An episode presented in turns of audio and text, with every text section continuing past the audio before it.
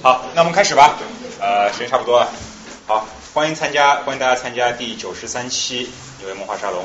呃，开始之前还是照例先问一下，多少人是第一次参加我们活动啊？啊啊，都是无战士的 听众是吧？好，欢迎你们，欢迎你们。我先简单介绍一下我们这个呃沙龙吧。我是赵志成，是这个文化沙龙的组织者。然后这个沙龙是从一三年开始办的，然后我们希望建立一个跨学科交流的平台，让来自不同专业的朋友们能够聚在一起，分享一些有趣的话题。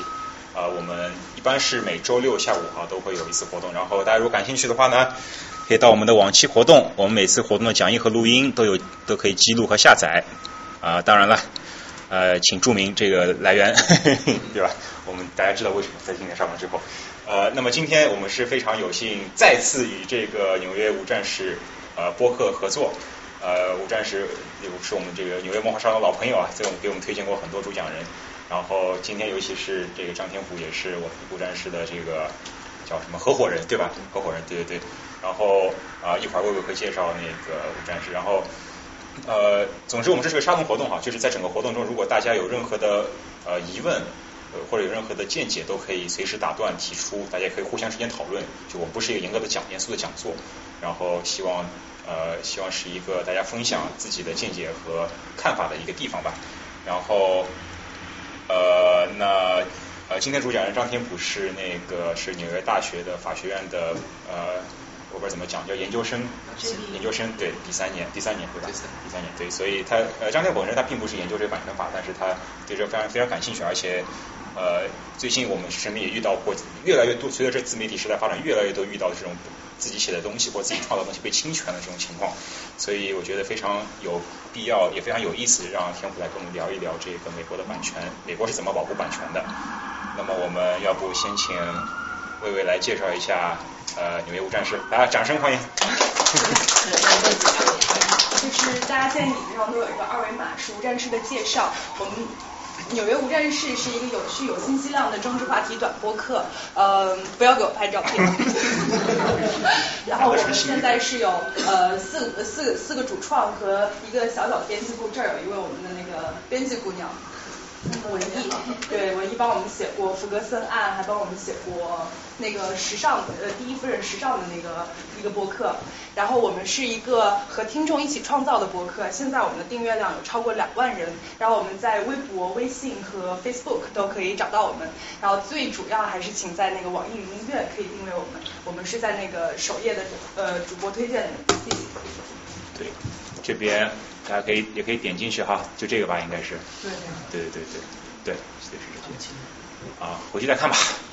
呃，那要不，哎，这个灯光给，我把灯光给关了，对。我我去关灯。好好。要不，开始吧。来，再次掌声。有请张天啊。这样这样看得见吗，各位？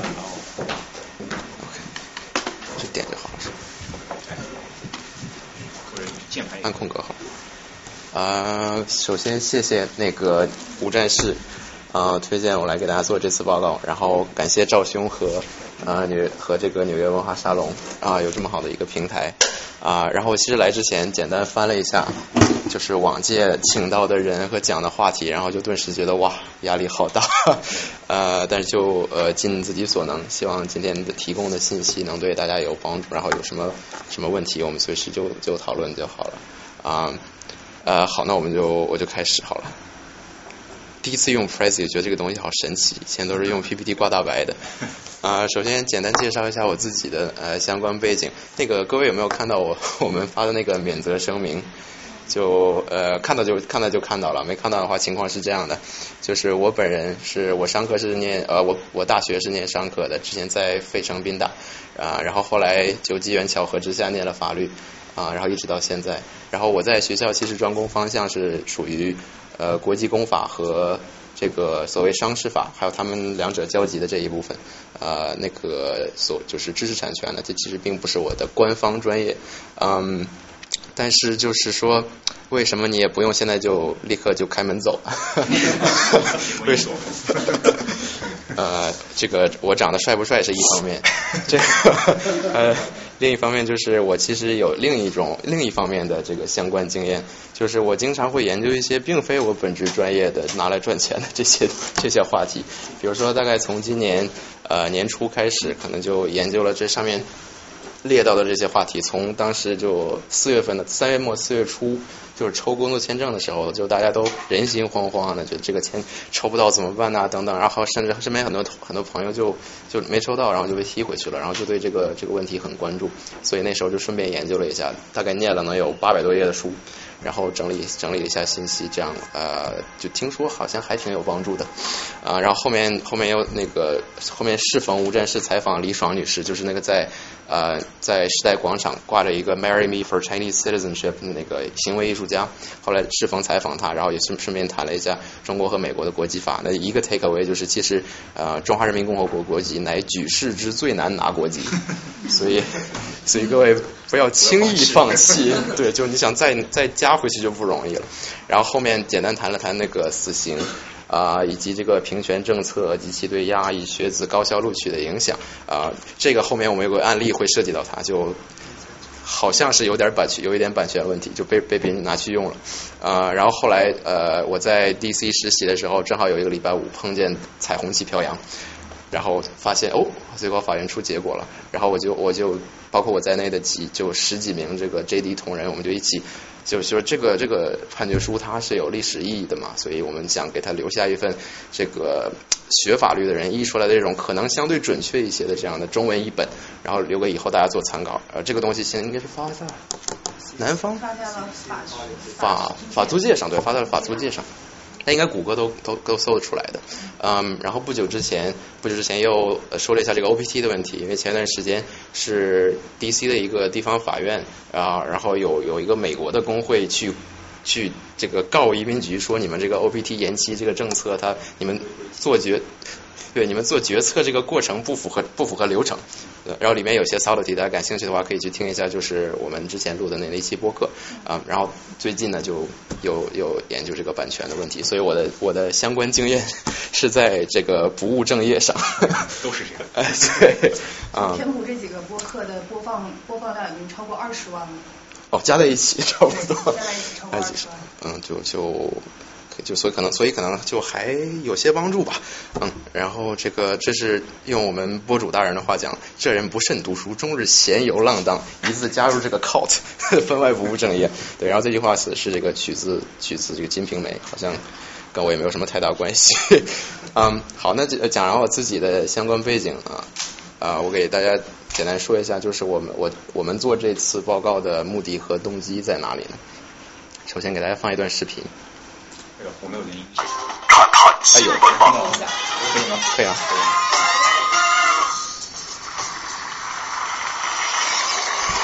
大家好，这里是东方卫视 东方眼，欢迎您收看。本节目呢是由易车独家冠名播出，上易车买车无难事。今天的话题呢依然是有些沉重，我们要谈呼格吉勒图。那提起呼格吉勒图的名字呢，几乎是家喻户晓。这个内蒙古小伙子的冤案呢，历时十八年，终于平反了。在这个过程中，有一位非常关键的人物即将走进我们的演播室。我们先来看一个短片，了解一下。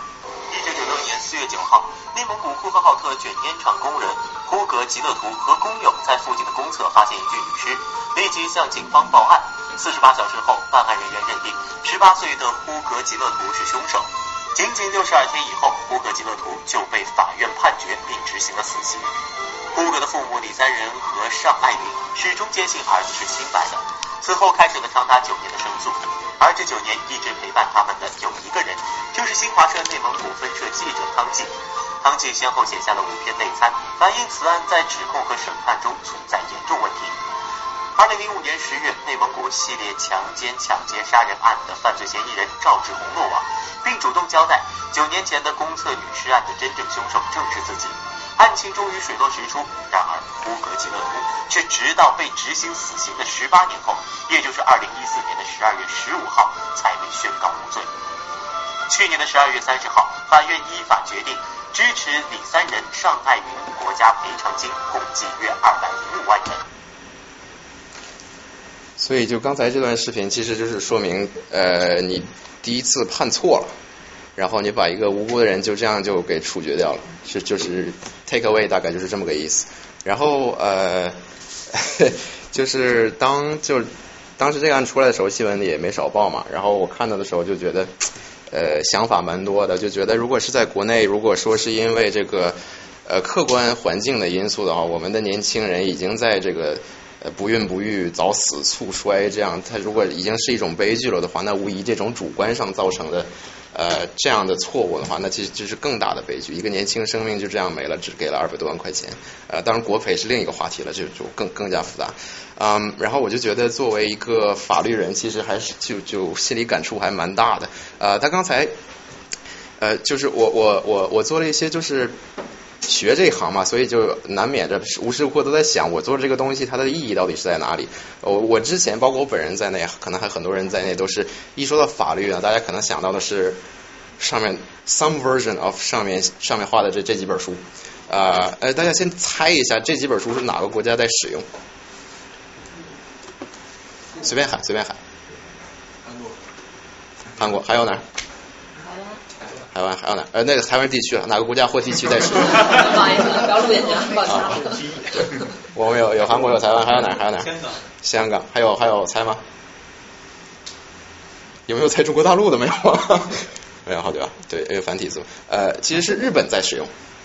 对，呃，下面大家看下面这个二十二年版，还是它天皇年号，就是这个平成，应该是平。平成二十二年了，对他现在年号是这个。嗯，日本是亚洲，呃，我呃包括中国大陆、中国台湾地区，还有这个日本呃在内，我不太清楚韩国，还有日本在内，它大多数这些东亚国家基本上都是跟着欧陆大陆法系走过来的。然后日本是第一个就是。就我不知道这个是谁谁译的了，这是六六法全书这几个字了。有的说是曾国藩的翻译局，然后有的说是这个福泽谕吉和日本那那些年用汉字翻译西方著作的啊。但最先系统化使用这这所谓六法全书的是日本，然后当年的中华民国就基本是抄了它，然后再加上一些我们原生态的这些东西，然后现在台湾地区仍然在使用啊。呃大陆地区受它的影响很严重，呃，但但我们法法法系相对相对混所谓混乱一些，就是它它体系还没有那么严整，嗯，然后大家看这里面有一个叫刑事法编，对，所谓刑事法编，它就是讲这个跟。刑事相关，刑事就是你犯罪了，呃，刑事和民事嘛，民事就是你欠人钱，然后那个刑事就是你可能把人伤了或者把人杀了，然后看怎么处理你这样。然后刑事法呢，它有两个跟它相关的，一个是关于它这个刑事实体判定的，就是我们怎么决定你是不是真的杀了人呀，然后是不是你的行为什么什么，是不是造成自我正当防卫啊等等这样的，这是所谓的刑法。我下面再给大家看这个图，这是所谓的这个左边的那个刑法部分。然后还有一部分法律是讲，当我们在做这个判定的时候，需要走哪些这个应该有的法律程序。比如说，你要大家听说过那个什么，你有权保持沉默，你你所说的一切都将被都将成为呈堂公证。然后什么，你有权请律师，如果你没有钱请律师的话，我们给你指派一个律师这样。呃，就所谓的，所以这是美国这边用的 Miranda warning，然后很多国家也都在用了。呃，这个其实就是这个，它跟宪法有关，但应该是规定在这个所谓刑事刑事诉讼法里面，就是它讲你怎么怎么 prosecute，你怎么去审这个人，然后他有多长时间的这个什么。呃，请律师有多长时间准备？等等等等等等这样的。然后刚才咱们听的那个案例呢，他是那个那个记像那个记者写，他是他是说这个审判和调查过程，我想走来走去怎么这么困难？他这个审判和调查可以了，可以。他他他那个审判和调查过程当中就出了很多问题，我估计应该是这个部分出了问题，就是所谓程序法。呃，这个就是你基本。所谓这个公公道自在人心嘛，那就是对就对，对错就错了，除非说证据特别模糊的时候，但这个就有时候就很难做到了，就是你权力在人家手里，然后你可能是弱势，然后这个时候你就有可能呃被侵犯你的这个程序权利，但你又不知道，嗯，所以呃会产生这种法书上写的法律跟这个现实做的事情脱节的这种情况。然后我那天听见这件事情其实，我就发了这样一个朋友圈，我在这里不知廉耻的给大家念一下。我的我当时在朋友圈里是这样写的：呃，今日听闻内蒙一多年的冤案终于得到平反，作为法律人想说几句。法治与人治与概念上的分离，我以为是极其误导的。这边是仿鲁迅。呃，因为法治也好，孝治也罢，一切人类社会的治理说到底，通通都是人治。法律不是图中那几本书。呃，他也不会长手长脚出来维持公理。法律是我们作为人共同认定的行为规范的最底线。只有当我们心中，只有在，只有他在我们心中成为了那种饿了就要吃饭的反应一一样的时候，呃，我们才有可能用人质。呃，以我们才有可能用人的行动来影响人治，以法治人心，以人心为人治，这才是法律的法律的意义。然后我也希望华夏可以终究如此，呃，华华夏有一天可以如此。我我喜欢说华夏这个词，我觉得那个，因为我觉得中国这个词有一点有点这个，觉得自己是世界中心的感觉了，嗯，所以归根到底就是法治其实就是人，就是我们我们是在说人是在干什么的，嗯，那么如果如果人如果人想要这样去。按照我们共同认定的行为准则的底线去做事情的话，那有一个前提，就是你无论是你要守法，还是你要维权，还是你要执法，你首先知道都要知道什么是法，就是什么是该做的，什么是不该做的。然后这也就是我们做好多好多系列这些节目的这个初衷之一，就是我们想把这个看起来很难懂、很。像一团星云一样，就模模糊糊的东西，这种这种东西，给大家抽丝抽丝剥茧的给它捋出来，然后让就是没有没有机会受这个所谓正统法学训练的人，也一样能够知道什么是可以做，什么是不可以做的，这就是我们呃最最根本的初衷。那当然了，就是呃也不是所有人在生活当中都会遇到像刚才胡格小伙子遇到那样的悲惨遭遇，呃但是也多多少少会有一些小麻烦，今天一个，明天一个。什么老张欠你三块钱，然后不还，然后小费给少了，他追出门向你要，等等等等。嗯，呃，像我们前一段时间，我和包括吴战吴战师在内，就我们碰到了一些有一些其他媒体使用我们的我们制造的内容，然后没跟我们打招呼这样情况，或者是招呼打的比较奇怪这样的情况。呃，之后之后我会会给大家详细讲，然后之后我我们下半场是一个模拟案例，就是。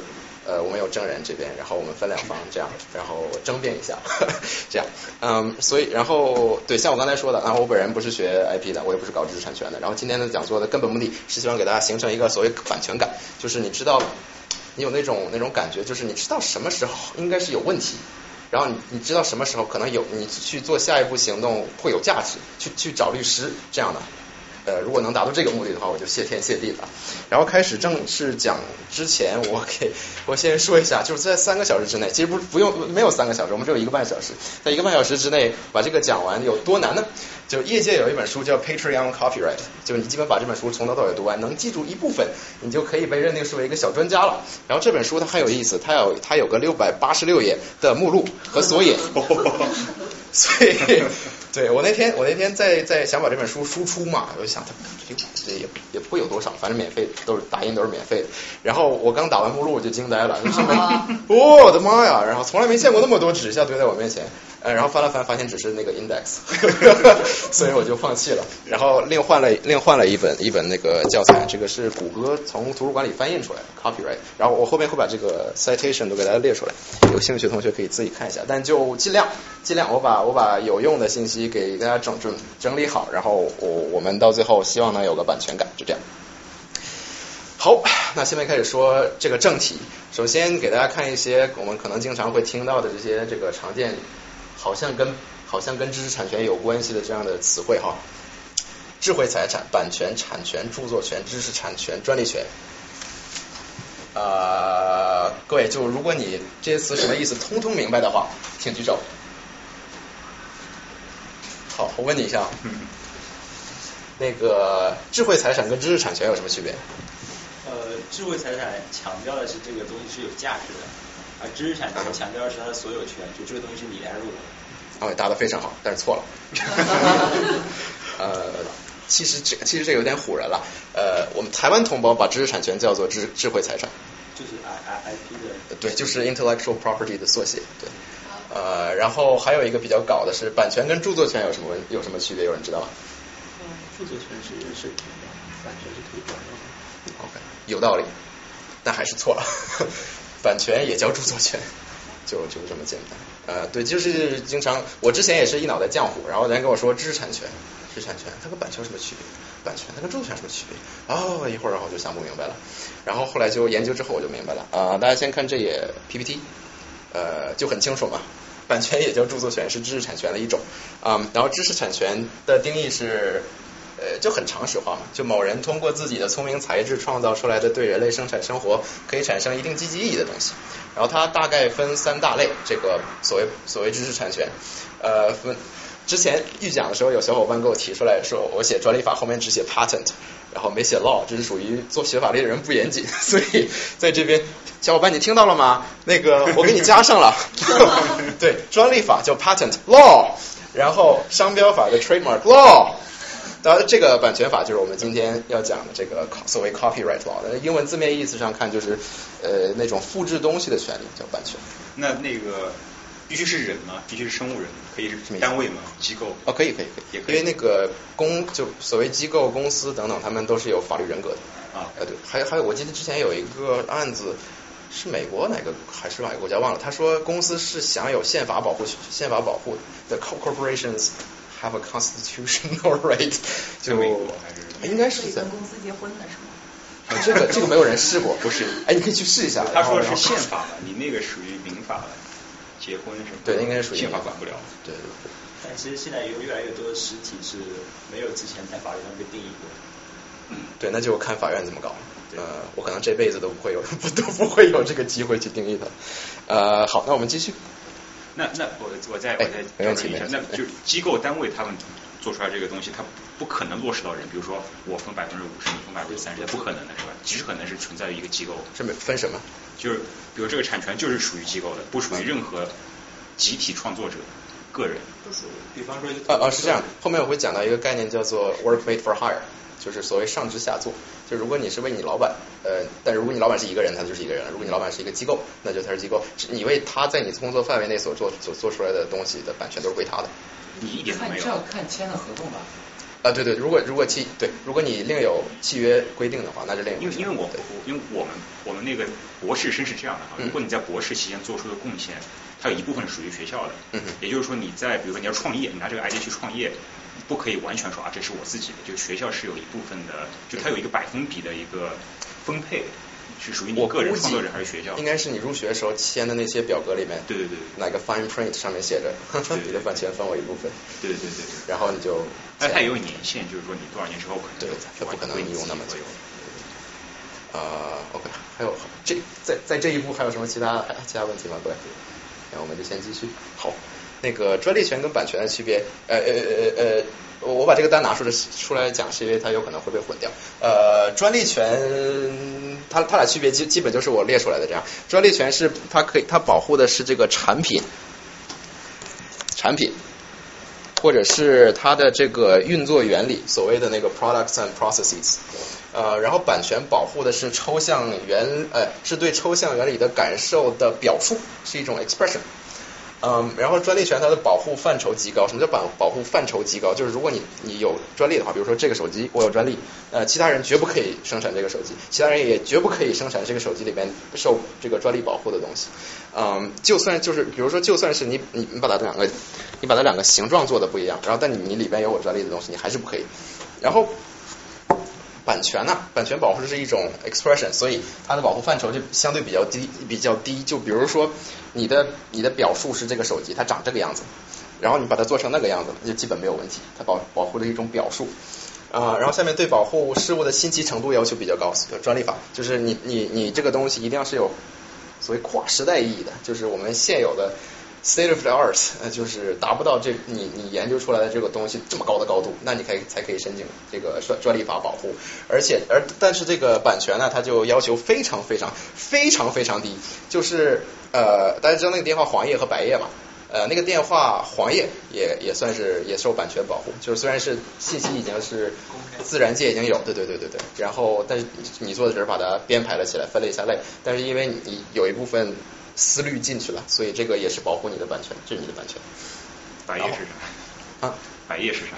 黄页和后面我会讲一个案例，就是黄页和白页的区别是，黄页是分类分门别类的列电话号，白页是按首字母首字母排序。对，所以后面我后面会说白页就没有版权保护，因为它基本就毫无新意可言。这样，啊，然后最后就是呃，专利权可能保护的是产品，也可能是保护抽象的原理。就是你这个 iPhone，比如说你这个 iPhone，它产你这个首先你 iPhone 你不能做，然后它里面的这个运作这个这些原理，如果它有专利保护的话，你也不能用，是这样。我估计我记得好像苹果、三星打架就是打的这个里面的这些技术啊什么乱七八糟。那技术里还有一个叫什么，就是可以。核心技术是可以开放使用的，嗯。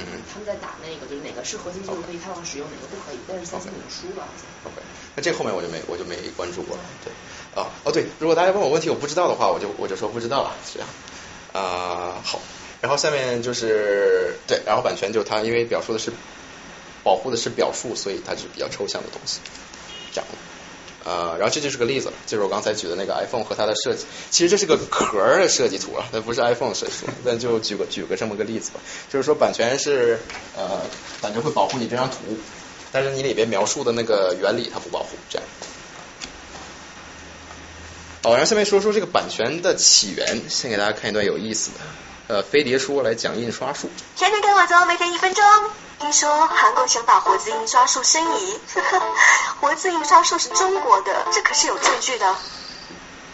隋朝以前，书都是手抄的，抄书不但累，而且效率低，所以人们借鉴印章的原理，发明了雕版印刷。但是，一块板只能印一页书，书有多少页，就要雕多少块板，刻错了一个字就得重刻，费时又费力。北宋年间，总刻错字而被老板扣工钱的印刷工人毕生，一怒之下发明了焦泥活字印刷术，是最早的活字印刷术。焦泥活字印刷术就是用焦泥做成的很多形状大小一样的方块，在每个方块上刻上凸起的反字。做成字母，印刷时可以随意改变字母的摆放顺序。比起雕版印刷，活字印刷节省了大量人力和物力，但因为当时很多工匠不识字，所以活字印刷从来没有完全取代雕版印刷。我国曾出土一卷北宋年间的铂金残页，经鉴定是活字印刷品，比其他国家早了两百多年。OK，呃，飞碟说这个系列节目其实挺有意思，大家如果感兴趣的话可以去看一下。还好像还在出那个新新节目，对，它也是另外一个版，是一分钟系列。对对对，这个还有更长，还有更精美的版本。但它那个这个节目的 slogan 嘛，我干嘛在这给给给其他节目做广告？因为可能有版权问题。对，就是 full disclosure，我我就我就完全没有藏任何东西。呃，它它还它那个这个系列它的 slogan，它标语是知识从未如此性感，就是会比较有有意思，看起来就是。他他他其实跟我们做的东西有点像，就是把乱七八糟的东西给你整理好，然后变成一个容易接受的形式，就像刚才那个讲印刷术就是的。然后大家注意到他最后说了一句话是，雕版印刷术从未真正取代，从未真正或完全取代活字印刷术。所以其实这个就是，就算是到了活字印刷术，啊不要说错了，说错了，活字印刷术从未完全或真正取代雕版印刷术。呃，所以就算就算是到宋宋代后呃宋代以后，我们有时候还是在用这些雕版，现在还看得到。但其实，在西方，呃，活字印刷更成功一些，因为他们只有只有有限的 alphabet。对，咱们字太多了。对。是。而且经典其实不会被改的嘛，大大部分都是读规定的一些范围经典。哦，所以就跳刻好了继续演，没有太大的优势。对对对，我猜。有道理，有道理。嗯。Anyway，就是对，所以这个雕版到后来还在用，嗯，然后版权这个词的起源其实也就在这儿，就在宋朝的时候，那个那个年代也没有什么其他的这个媒介，所以基本就是纸啊，那时候纸还算很贵的东西。我记得唐朝有个有两个这个好基友文人，然后其中一个过生日，另外一个送了他一堆纸，然 后当时的印象就是这个人是不是怎么上厕所没有东西可以用吗？还是怎么怎么样？但就是那个时候其实纸还是一个属于一种奢侈品。好像是这个意思啊！哎，回到正题，嗯，就北宋年间没有什么其他的媒体嘛，所以就是纸。然后你要是想传播信息的话，要么写信，要么印书。然后所以就是大家在用这个板儿用的特别多。然后呢，谁有用这个板儿的权？所以用这个版的权，所以谁就有版权。所以版权这个词就就这么来了。对，嗯，然后其实到现在这个词还在使用啊。应该是中国大陆的法律里面依然依然在使用版权这个词。日本呃近代改成这个所谓著作权，就刚才提到的著作权。然后在我国法律里面也用著作权这个词，所以就有点 confusing 啊。英语不也是 copyright？对，就这个刻印版的这个权利。对对对对，就是用用版继续往印印印这样的权利。呃，好，但是就是呃宋朝据说据袁腾飞说。呃 GDP 占到了全世界的百分之四十，呃可能没有那么夸张，但是应该占不少是肯定的了。然后当时嗯这个用日本学者的话说，它属于一种文治主义期间。隋唐五代，然后闹闹得乱七八糟。赵匡胤一想，我靠，你们这帮军老爷，你再不给我老实点儿，我怎么我怎么治国呀？然后他就什么什么所谓杯杯酒释兵权，然后后来被自己被烛光投影，嗯，就当时这个文书之风盛行嘛，所以就印书印的特别多，然后商业也繁荣，所以卖书卖的也特别多。但很遗憾的就是这。历史的巧合还是命运的安排？这个所谓这个版权法，它并没有没有在我大宋王朝诞生，而是在这个几百年后被当时大清王朝称为英夷的这个地方诞生。呃，那我们就说说这个它在英文，它在英伦是怎么诞生的？呃，英国在十八世纪以前也没有什么版权保护，那个时候是它的皇室，它的王室对王室授权给一个叫 Stationers Company 这样的一个类似。Guild 的那么一个工会组织，这个这个 Stationers Company 中文叫英国出版同业工会，呃，后面我们叫工会就好了。呃，他来控制，就是所有的他他从作家那边收作品，然后他替这个王室来审查作品内容，看看有没有这个异端邪说呀，蛊惑英国民众可爱的民众啊，这些这些不应该出版的内容啊啊，然后顺便再敲这个作家一两笔啊，挣赚点小钱啊，等等等等，呃，然后。大概有那么几一两百年，他们一直就垄断这个图书出版的这种业务，啊，然后呃，但有一点比较好的是，就是那个那个英国一直其实挺虚君的，所以议会一直权力还有一些，嗯，然后每年他这个公司如果想继续垄断的话，他需要去英国议会去拿一个许可，就是延期许可，呃，之前的那个。作家一边在外边闹，然后那个议议会老爷反正也也不管，就你爱闹闹，然后我该举手我举手这样，然后就这样年复一年就批了下来，所以他一直垄断一直垄断。然后后来可能议员们受不了，每天这个作家胸前挂个小牌写着 I'm hungry，然后往他家撇 tomato，就这样受不了了，然后就说那行那行就取消你们这个工会的垄断权吧，然后咱们呃就不给他继续延期了。然后这个 Stationers Company 的辉煌年代就这样结束了，因为他他之前自己是个垄断企业嘛。他学过经济的各位知道，这个垄断经营它不是以降低成本呃为这个主要为主要盈利方法，它是它要根据这个叫什么价格的需求弹性，然后定一个就是我卖多高价可以收益最高这么这么个这么个运行方式。但是所以就是一旦这个市场变成了呃所谓全面自由竞争，就像就像就像他们那个 license 被拿走之后，就民间可以出书了呃。一被拿走，然后他们一下就不适应了，因为就是所谓呃完全自由竞争的市场，它的价可以压到成本价嘛，然后就像这样民间的那帮印书贩子就这样拿那个什么厕纸啊，什么就那些便宜的东西出来印印印印印，反正也能看能看，但就是它的成本会特别低，然后这一下工会受不了了，我天，我就坐着等死啊，然后就也也整天挂个小牌 I'm hungry，然后在那个这个议会那边闹闹闹闹闹，然后但是就是也没什么效果，但后来他们想到了一点，就他看到了一个 gap，一个一个所谓立法缺失。就是这个议会在取消了他们的垄断之后呢，他并没有对作者本身的版权进行保护，所以就这些作家还在闹，仍然在往他家窗户上扔 tomato，啊，所以这个 Stationers Company 看到了这一点之后，我不知道是他是不是他们牵头的，但是他们是这个 player 之一了。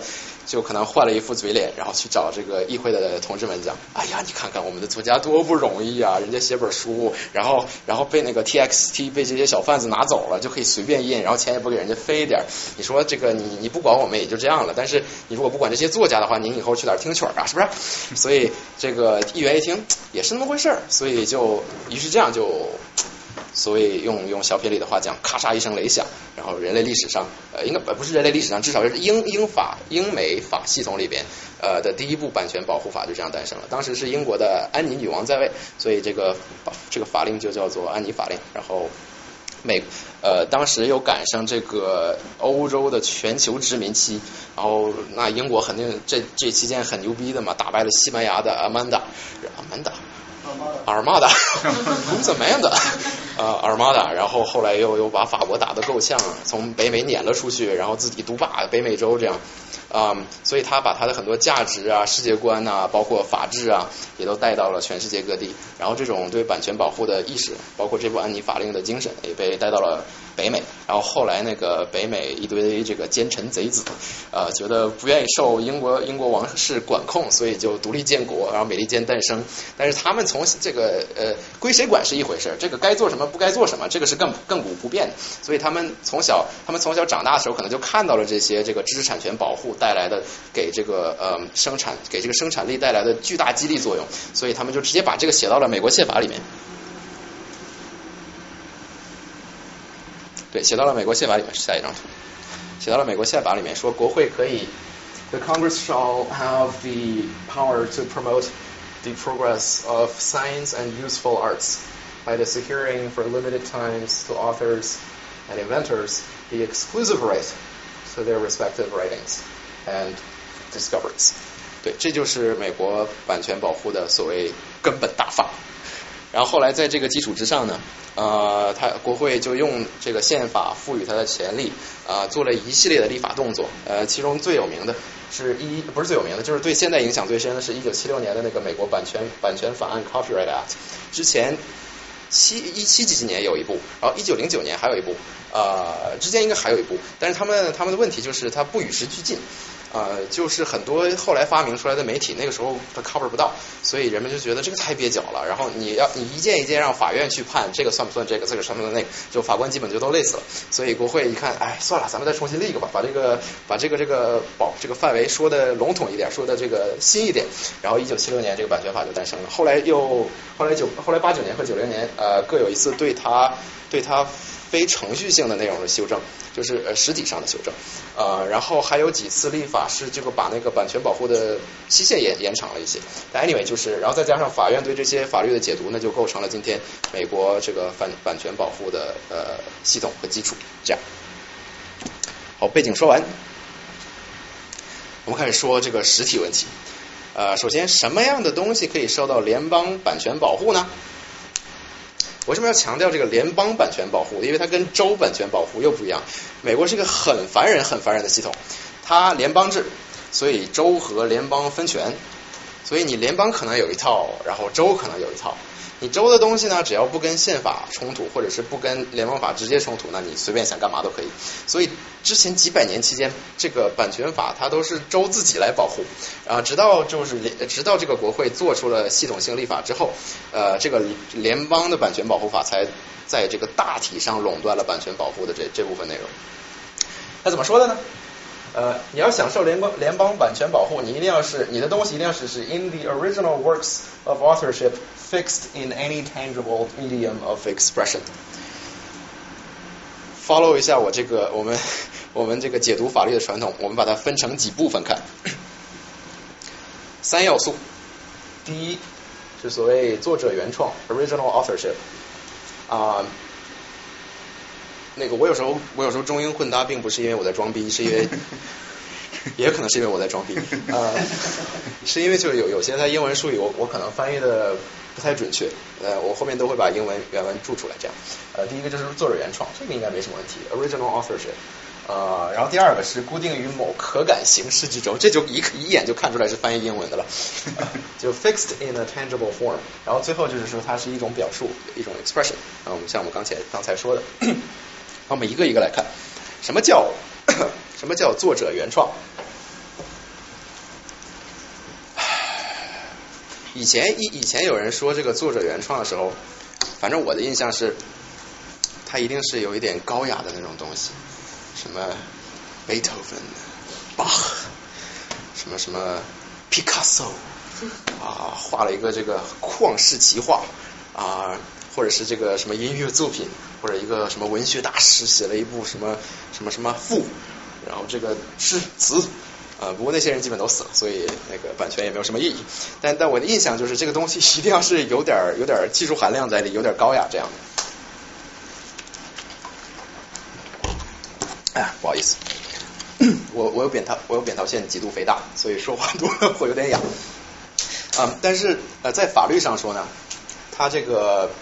作者原创门槛要求的非常非常非常非常非常非常非常非常低，就像我刚才举的那两个例子，两一个那个电话黄页也可以算一个版权保护，也算作作者原创啊、但就只有这三点要求：一是你不能有意原封复制其他人作品，其他人作品，这很明显了，这个就、常识可以告诉我，这肯定不能做的。然后第二就是我我尝试的把这个读成人话，呃。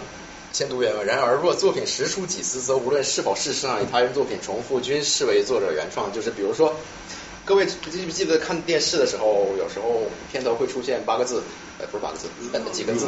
纯属巧合。哎，对对对对对，本故事纯属虚构，如有雷同，纯呃纯属巧合纯属巧合。对对对。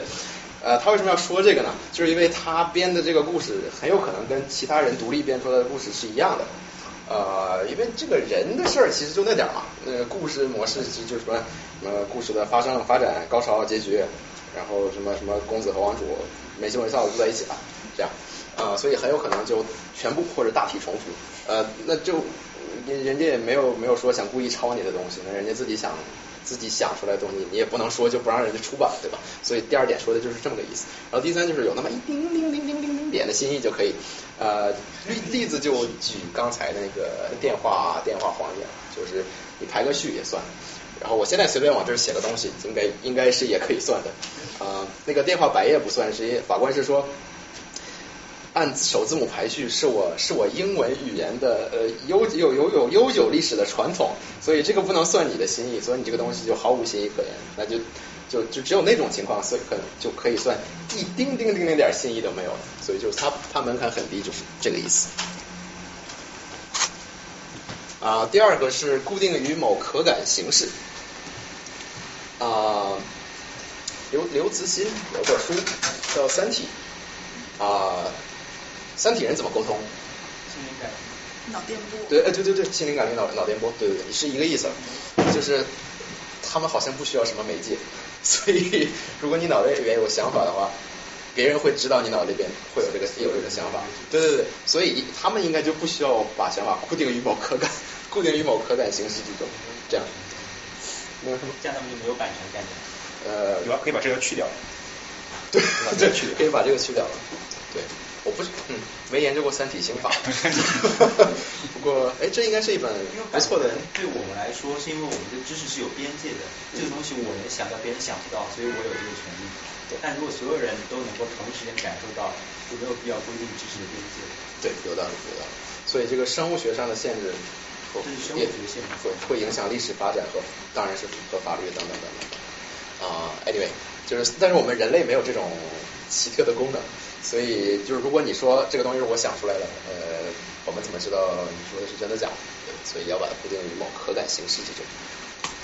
呃，我记得这边我举了个例子，我先按过去看看我下一下一张是什么。啊，没，还没完，哎，哎，怎么倒回去了呢？对，那个我给大家做个演示。嗯，比如说我现在这个。突发就是诗性大发，然后我随手随口吟出了一首这个很优美的打油诗。那我现在就给大家吟一个啊，在这儿，岁月，现代天谱，蹉跎岁月念古秋，只身独影去远游，但求定国安邦术，果腹何须跨半球。呃，不用鼓掌，就这样吧。啊，因为写的太烂了，我自己已经受不了。但是，呃，我想说的 point 就是，如果我这样随便吟了出来，随便念了出来，然后这个时候旁边有一个人拿录音机录了下来，或者拿笔写了下来，呃，这个版权不归我，不好意思，因为我没有把它固定在可感形式之中，说出来就说出来了，呃，固定在脑子里边不能算。但是如果是像我刚才这种情况，我把它写下来了。在这页上，我我把它写下来了，那这就是我的，不好意思，你录了也没有办法，还是我的，呃，这就是一个简单的演示。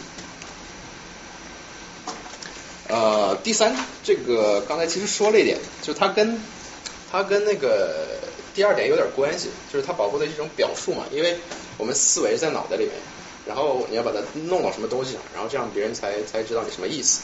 所以第第一就是区分表述跟思维。刚才我举的那个三体星人的例子，就是这就这个例子。啊，然后第二是表述跟事实和宇宙公理呃原理等等，这个也有区别。我们先看一个视频。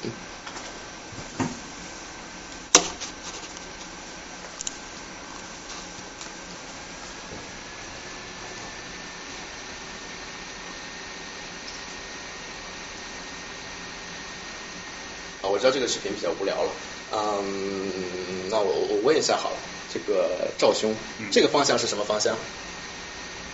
这，嗯，再放一个啊，这这东啊，东面啊，然后这边 n 都给出来了，对，然后那边就西了，嗯，对，所以然后这是太阳，所以这个过程应该怎么讲？对对对对对，太阳从东升西落。然后刚才我们说的，哎，过头了。然后刚才我们说的那个表述 vs 事实、宇宙公理等等，就是就是刚才那个例子。比如说刚才有同学说，这个角我再放一遍。看看得出学法律的人有多无聊了吧？对，有的同学说。太阳从东升，从东边升起，从西边落下。然后有的人说太阳东升西落，对吧？这都是对同一个宇宙原理、同一个现象的描述。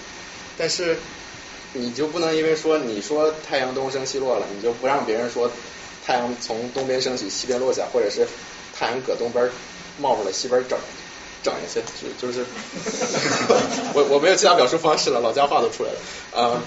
对对对对，意思就是这个，它它保护的是你的表述，而不是这个宇宙公理。你说不说太阳东升西落，太阳都是 东升西落的啊。然后再举个例子，啊，比如说你，比如说你是男的，然后你在你在大街上和你另一个好好哥们儿，啊，他也是个这个异性恋男男男子，然后你也是个异性恋男子，然后这个时候你们突然同时看见对面走来了一个绝世美女，然后这个时候你们的脑子里面就会产生一种思维。描描述他的思维不是想做什么的思维，就就大概的意思就是说，这个这个人好美，是这个意思是吧？然后你可能比较有文化，你说比如说什么“忆此女真乃什么沉鱼落雁，闭月羞闭月羞花”，然后你哥们儿没有文化，说“哎妈，裸鸟真漂亮呀”，对，就是也是同就对同一个原理、同一个现象的两种这个表现方两种表述方式，希望这个希望这个对区分有帮助。好，然后这个是个这个是个真实案例了，呃，我把它列出来是因为有一点需要注意，呃，这个案例讲的是一个作者他写了一本书，然后他这个书里面呢描述了一个呃在当时看来比较比较新奇的这种叫书记方式，这个会计方式，嗯，然后后来有人有人把他这个书里面的这个想法都落实到实际实际中去了，然后这个人就告诉就告这个用他想法的这个人说你侵犯我版权。呃，然后法院说不好意思，你这个想法和表述我们可以保护，就你本你这本书我可以表述，呃，我可以保护。然后他如果随便拷贝你书的话，那个没问题，罚死他。但是人家只是把你的想法用想法类似就怎么说固定到了另一种另另一种可改形式当中，把它用了出来。你要是想说你要是想告他侵犯专利法，那可以，那可以。这个但是你说版权那不行。呃，然后还有一点比较重要的就是他在那个书的附附附录里面附了几张这个能够为了使用这个会计系统。呃，收集数据用的那些表单，然后法院说，这个表单，这个表单，它俩属于一类，这个表单不受版权保护，为什么呢？因为有些有些概念，有些宇宙原理，可能只有一种表述方式，就这个时候就所谓融合了，就是那个你的表述和这个事实和这个现象融合在一起了，就别人没有没有办法不用你这种表述，那这个时候你就不能不让别人用。别不能别让别人用这个原理吧，对吧？所以就是如果说你的这个表述和这个原理融融合的时候，那就别人可以正当使用你这个东西了。他他附的那些数据收集表就是就。意思就是你可能没有其他安排这个表格顺序啊、内容收集内容方式的方法，所以人家拿去用也是可以的。然后他还有一条，他有一条结论是缺乏作者原创性，因为你那个一个表格本来就是拿去给人家去实施用的，就是收集数据用的，所以就是它不是你作者原创出来的。呃，法官是这个意思。好，我们继续。那那比如说，可能跟这关系不大。比如说 学术界你发表一篇论文。它面向的都是宇宙原理，它就不受这个版权法的保护，是吗？就别人如果把你东西重新表述一遍，把你的理论重新表述一遍，但是理论是你发现的。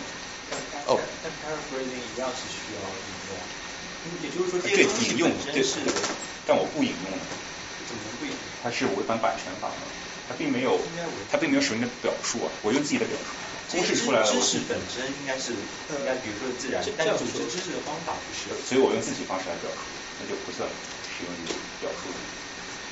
这方面的不不好意思，这方面的案子我没看过，我们其实这样理解好了，就是说微积分的话，来自于四个对有不同的表示方法。嗯，那那他们是因为同时代就各自单独发现有版权吗？我记得好像是专利权当时，而且当时好像英国是什么年代我也不记得。对，是技术专利。表述是第三个要素。对啊。所以它保护。所以我就我不说专利权，我就说版权还是不受版权。新的表述，那你当然你是新的版权。呃呃呃呃，首先我但是但是如果没有你，我可能都不知道这个宇宙原理。这个原理不是发现是保护，它这个版权它保护的是表述，不是原理。但是这个如果没有你，我就这个东西虽然我只是重新表述了一下，但是核心东西是这个被发现的理论。对吧？对，我懂你意思，就是两点。首先，我可能说完第一点就忘了第二点是什么。首先是这个，嗯，discovery 也也不受版权保护，无论你之前花了多多多少精力去去发现这个，呃，老老年间，呃，对，他他有可能会说会专利。对，如果单说版权的话，呃，discovery 是明确不受法律保护的。无无论你是费了多大劲，呃，老老年间是受法律保护的。就是有的法院说，哎，你看这个发明家他费了这么大劲，然后才发现这个宇宙定理，我们是不是起码这个没有没有功劳也有苦劳嘛？你就给人点 royalty 嘛，也没什么的。然后，但后来就反正就改路子了，说你这个你不符合我们根本的这个法理，呃，discovery，我们只保护保护只保护表述嘛，所以宇宙原理啊什么这些，那你就呵呵，你去你去专利局那边就去做好了，是这个意思。然后第二点是。我果然想不起来了。所以，所以，OK，就是，所以版权对于学术领域其实不太怎么说，不太受用的是。保护这个表述，对吧？还是这个问题我真不敢说，这个我真不敢说。就是爱因斯坦写了本书，然后他那本书是受保全版权保护的，但一个科普作家把爱因斯坦的发现用简单语言写了一下，这当然是可以的。我我认为应该没有版权问题，呃，可能有专利权问题。不是你不 claim 那个东西是你的，不就没有专利权问题？对，如果他没注册。专利专利面向的也是你一个创造，但是你去发行一个理论，这又是另外一个另外一个领域，另外一个范畴了。我觉得。你说发现理论是？相对论，他发现相对论，你不能说你发明了相对论，对吧？这个不太清楚，我我我没看。你说我用相对论来造个 GPS，那这是我的专利。嗯，对对。这个我真不敢说了，呃，对这个这个我真不太确定。好，好，那我们继续好。法律还没有发展到那个阶段。哦，不是，我我可能我可能研究还还没做到位。对，像我刚才跟跟同学聊嘛，就是知识产权，就算是在法律圈也是个 niche market 啊。就比如说你让个你让一个眼科医生去做开颅手术。哎，好像跟眼睛有点问题 有关系，去做这个妇科手术哈，对他他有点类似两个范畴的这样。你像我们学术呢，肯定有优先权，但优先权肯定不是一个法律概念，我觉得，我不知道是不是，这我也不知道了。对，啊，不过呃大体上讲的话，如果你你你的表述符合咱们刚才说的那三点，呃，作者原创，然后固定于可感形式，然后。呃，是一种表述的话，它基本上就可以受这个 联邦版权保护了。然后，如果有人未经未经你授权，呃，它理论上就是侵犯你版权，然后也叫侵权，就这样。那后面还有一些 stipulation，我们到时候再说。还有一个概念比较有意思，它叫二次创作，呃，英文叫 derivative work。啊，我我个人喜欢把它翻译成衍生作品，呃，但。我不知道为什么汉语法学界一直叫它二次创作，就因为这个这个翻译方法对对用之前那个人作品的人其实是有些偏袒的。你觉你叫二次创作，就好像这个东西是你创作一样的。但如果你翻译成衍生作品，然后也很忠于英文原文。衍生作品呢，就是你从别人的东西上面衍生出来的，就是你的根基还在别人那个上面。啊，所以我个人喜欢用衍生作品，但但大家都用二次创作就二次创作好，就像大家都叫科学，其实是知学是一样的。啊、然后 derivative work 就是呃 is a work based upon one or more pre-existing works。呃，下面也不用太看了。呃，比较常见的例子就比如说翻译，最典型最典型的那个衍生作品，还有什么呃信息传传输模式的转变，比如说他把音频变成了视频，应该算有些原创了，把音频变成了文字，呃，这个也这个也算 trans 呃叫呃 derivative work 这样。呃，后面我们就就受版权保护吗？对，这个，呃，不好意思，忘说了，忘说了，不好意思。那个二，对我下面下面一张 PPT 是说这个，哎，又没说，对，是受的。那个二次创作权是起始归作者所有，所以你如果不授权他，呃，有人用你的东西做二次创作的话，他也是侵犯你版权的，或者是，嗯，就之前字幕组就出过这个对吧？对吧？对，因为他那个也是基于人家那个原来 script 上面翻译出来的，嗯，或者是如果你授权他。你授权他翻译一部分，但这哥们儿把所有全翻译了，那他他也是只被授权的一部分，对。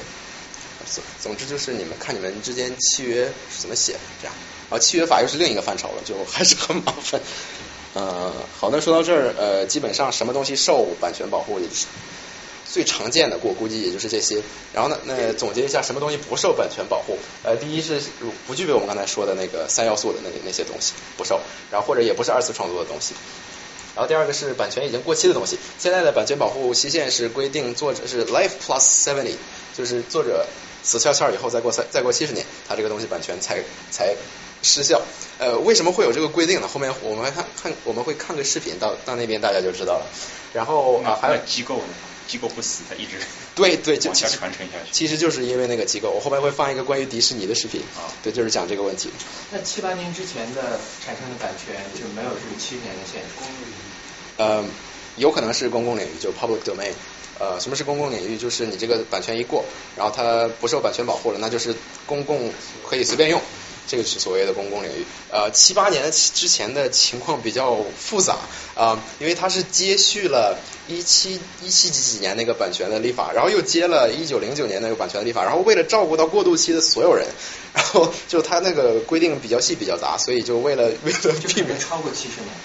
有可能超过七十年，那也有也有可能，也有可能有些已经过期了，然后也有可能有的还没过期，但是不到七十年也过期了，就是比较复杂。我记得一开始是保保护十四年，像按你法令规规定保护十四年，然后呃它不是 on top on top of your life，就是你活着期间从你开始有版权保护十四年，然后后来变成二十八年，然后后来变成好像五十年，然后最近九八年又变成了七十年，总之它一直在都在涨。后面有个视频也是讲这个。呃，还有个比较常见的是政府为自身运作所为，呃，且非私人赠与之自自主创作物，呃，就政府的东西不应该有版权的，这个很明显，就是所以我可以随便引用所有法院所有的判决，然后政府说的这个所有报告，这个我都可以随便可以用，因为他是拿纳税人钱去做的，没有理由不给我用啊、然后但有一个一点限制就是非私人赠与之自主创作物，比如说。这个罗琳有一天，有一天，这个他又突然一冲动，他说啊，我把这个哈利波特的版权赠与不列颠政府，然后这个时候版权就归不列颠政府了。但这个时候你同样不能随便用哈利波特，因为它是私人赠与，是非自主创作物，呃，这样。呃，然后最后一个就是具备三要素或是二次创作但未受使未授权使用之情形满足某法定例外或合理使用原则之创作物。后面我我们会讲辩护的时候会再详细说这个，就是它法条里面会写有些有些形式上看起来虽然是侵权，但是我规定你不不是侵权的这样的情况。然后还有一些法院自己创造的这样的所谓教条，就是呃比如说那个合理使用原则，就是你这个东西用的合理啊、呃，不是特别过分，呃，那也不算侵也不算版权侵。这样后面会说。我我我有问题，可能可能不是很有意义啊，就是说它保护对象是美国公民创造的，还是在美国这个土地上？就是它的保护的范围范畴是什么？哦，其实这个是有点有点属于那个民事诉讼法范畴的问题了，就是你这个东西受不受美国版权法的司法管辖？很很久以前，我学我上过一门课叫民事诉讼法，嗯。呃，美国公民创造的东西应该是受美国这个管的。然后，如果你是生活在美国的外国人，如果这个所谓联系够久的话，应该也是可以的。呃，但但他有些他有些细则，他甚至还有些外国人，呃人在外国，然后东西也在外国，但是被引进到美国来，然后被美国人侵权了，他也可以在美国告那个外国人，也是可以的。但这就是所谓民事诉讼的程序问题，就看你可以在哪儿告，呃，你甚至可以在你本国告，然后你甚至我记得好像关于知识产权，好像国际上有条约，你甚至可以去国际法庭告这样。那比如苹果可以去世界各地告，小米啊，就看怎么方便喽。对，你要是觉得韩国的法院会偏袒你，那就叫韩国。对，呃呃呃，当然期间涉及到一些这个所谓司法管辖权。damage 必须是在发生在 jurisdiction，哎，你能起诉的能起诉的 damage 必须在发生在美国的 jurisdiction，不能起诉在不一定啊英国发生的 damage。那比如说我小米，我根本不在美国卖，我小米有创业苹果的创业，那那个法院他们去告可能即使判了，也赔不了几个钱。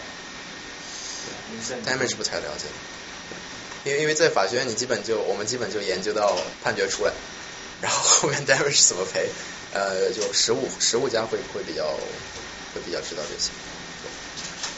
呃，哦，好，最后一个大问题是，就你你知道这个东西受版权保受不受版权保护了之后，你你要需要知道这个版权是不是你的啊、你可不可以起诉人家？这样，所以我们看一下怎么区分版权是谁的。呃，最简单的一条，其实版权归作者所有，呃，很很浅显，就是我是作者，其实版权归我，然后除非我把它送出去，所以还是归我的。然后有一种情况比较诡异，就是如果你是很多人一起做了一个东西，这时候就稍微会有点难分了。大多数情况下比较明显，呃，就你们俩合作，然后整了这么个东西，所以很明显版权归你们两个所有。呃，但有的时候可能两个人、三个人、五个人、十个人、八个、一百个人，这时候怎么分啊？呃，美国的法，美国 jurisprudence 呃把这种分成三个三个情况，第一个叫共同创作，呃 joint work，第二个叫集体创作 collective work，然后第三个叫上至下作 work made for hire。呃，都是我翻译的，呃，中文，所以有有可能有不准，呃，但大家以英文为准。呃，什么叫共同创作？一个有两个或多个作者创作，且意图使各自贡献成为不可分割或相互依存的一个整体的作品。呃，我能想到的例子就是高鹗跟曹雪芹写的那个《红楼梦》，它也不是很严格，因为高曹雪芹死了，然后高鹗才写的。和谐那个红颜，就反正总之就是那种两个作者关系很好，然后写的时候大家的意图就是我们两个一起写这么一部作品，一就不可分割的这么一部作品，这个就可以。哎，请说。那我问一下，就比如说，呃，金庸写《天龙八部》的时候，中间有几章是让倪匡帮他写的，倪匡帮他写，那这怎么写？呃，如果他不是外传的话，就如果他是《天龙八部》故事整体的不可或缺的一部分的话，那很那很显然他俩的意图是让这个成为一个整体的，所以应该是我觉得应该是算是共同创作，对，就就必须是意图一起，不能我 happen to be 被别人编在一块儿了，就一个作品就不能算是。呃，那个是叫 compilation。那高伟就显然不算高伟现在没还没高伟成串儿。对他们两个是绝不可能有共同创作品，对啊，因为一个已经死了。对啊，就别人续写那不算。对，续写我觉得应该不算。单方面意图不是可以。对，叫 meeting of the minds。对但是续写续写应该算 derivative，就是二次创作。呃，叫大规模基于前人作者，嗯，差不多。对，你要用同样的角色，对吧？对对对对。所以说，在现代社会的话，去学是要给原作付版权费的。对，就你一定要有，或者是作者许可，就让你写的东西。对，同人作品乱七八糟。小熊没少读书呀。但真的互联网游戏光盘段没有授权这个概念。是互联网上，啊，互联网上就是另一个世界了。对。也就是说，这并不是。对，就是我我们无时无刻不在侵犯着别人的版权，不再被别人侵犯着版权。其实就是看你没有赚钱，没有没有通过签版权来赚钱。对，那也不行啊，这不是按你利益来判断你是否呃，可能有点关系，可能有点关系，但就是有的时候你可能可能作者不太在乎，或者是损失不大，他可能告你花的钱比这个损失还大。对啊。呃，就还是有的人嫌麻烦，像那个还有人就是愿意，像那个当年明月，他那个明朝那些事儿就通通在他那个博客上就随便可以念。对，就就情况比较多了。后面说合理合理使用的时候，就可能会看是不是以商业为为目的这样。对。好，然后后面三点就是贡献不能太小，否则不算共同作者。然后共同作者分别拥有全全部版权，共同作者死亡后，版权传于后代或继承人，不传于其他共同作者。好的，再看一眼，下面做一下习题。哎，请说，请说。我在想，就是共同作者是不是作者一定是个人？有没有可能共同作者是一个共同体？比如说民谣，就比如说一个国家的民谣，还官谣啊？不，民谣唱歌那。包放。哦，民谣。或者包括就那种，就是这算共同创作吗？因为它是一个共同体留下来的结果，但是作者个人是谁，或者他们有没有这共同意图，这些都是不明确的。呃。就这个作者一定是指一个个人，有没有可能是一个，比如说阿菲或者是谁什么？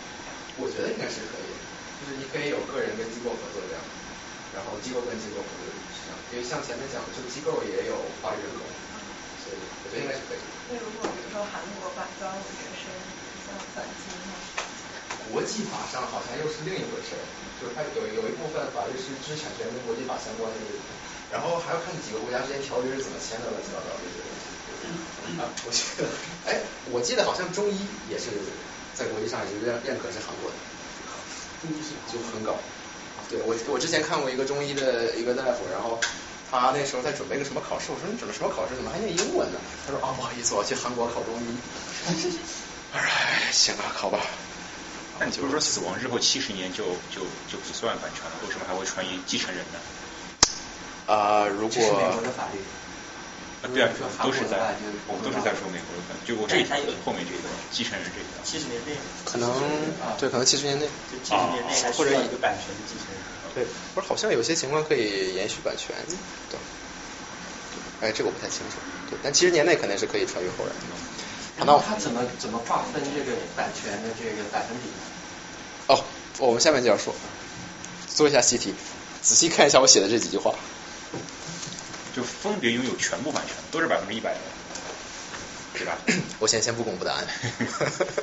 还有的问题，就你刚才说那个版权一定是它是要有一个固定的形式，它所有的非物质文化遗产它都叫那个 intangible heritage。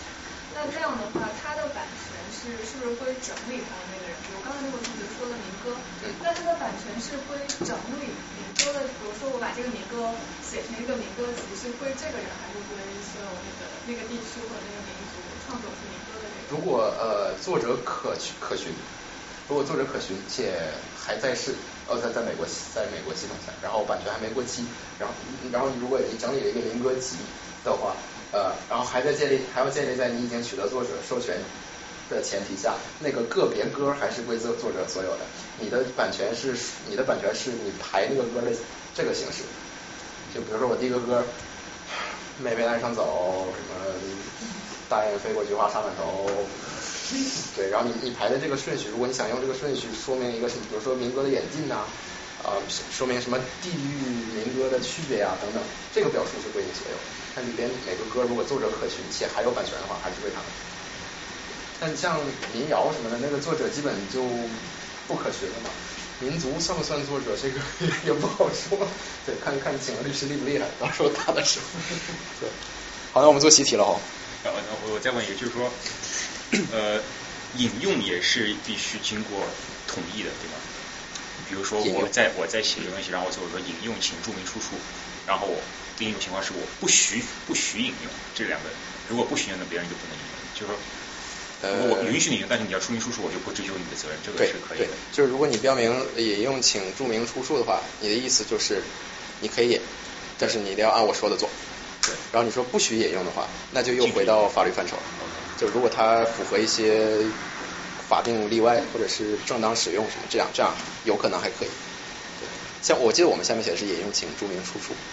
所以好像应该是 注明出处就可以用。对。好，我做习题喽。OK，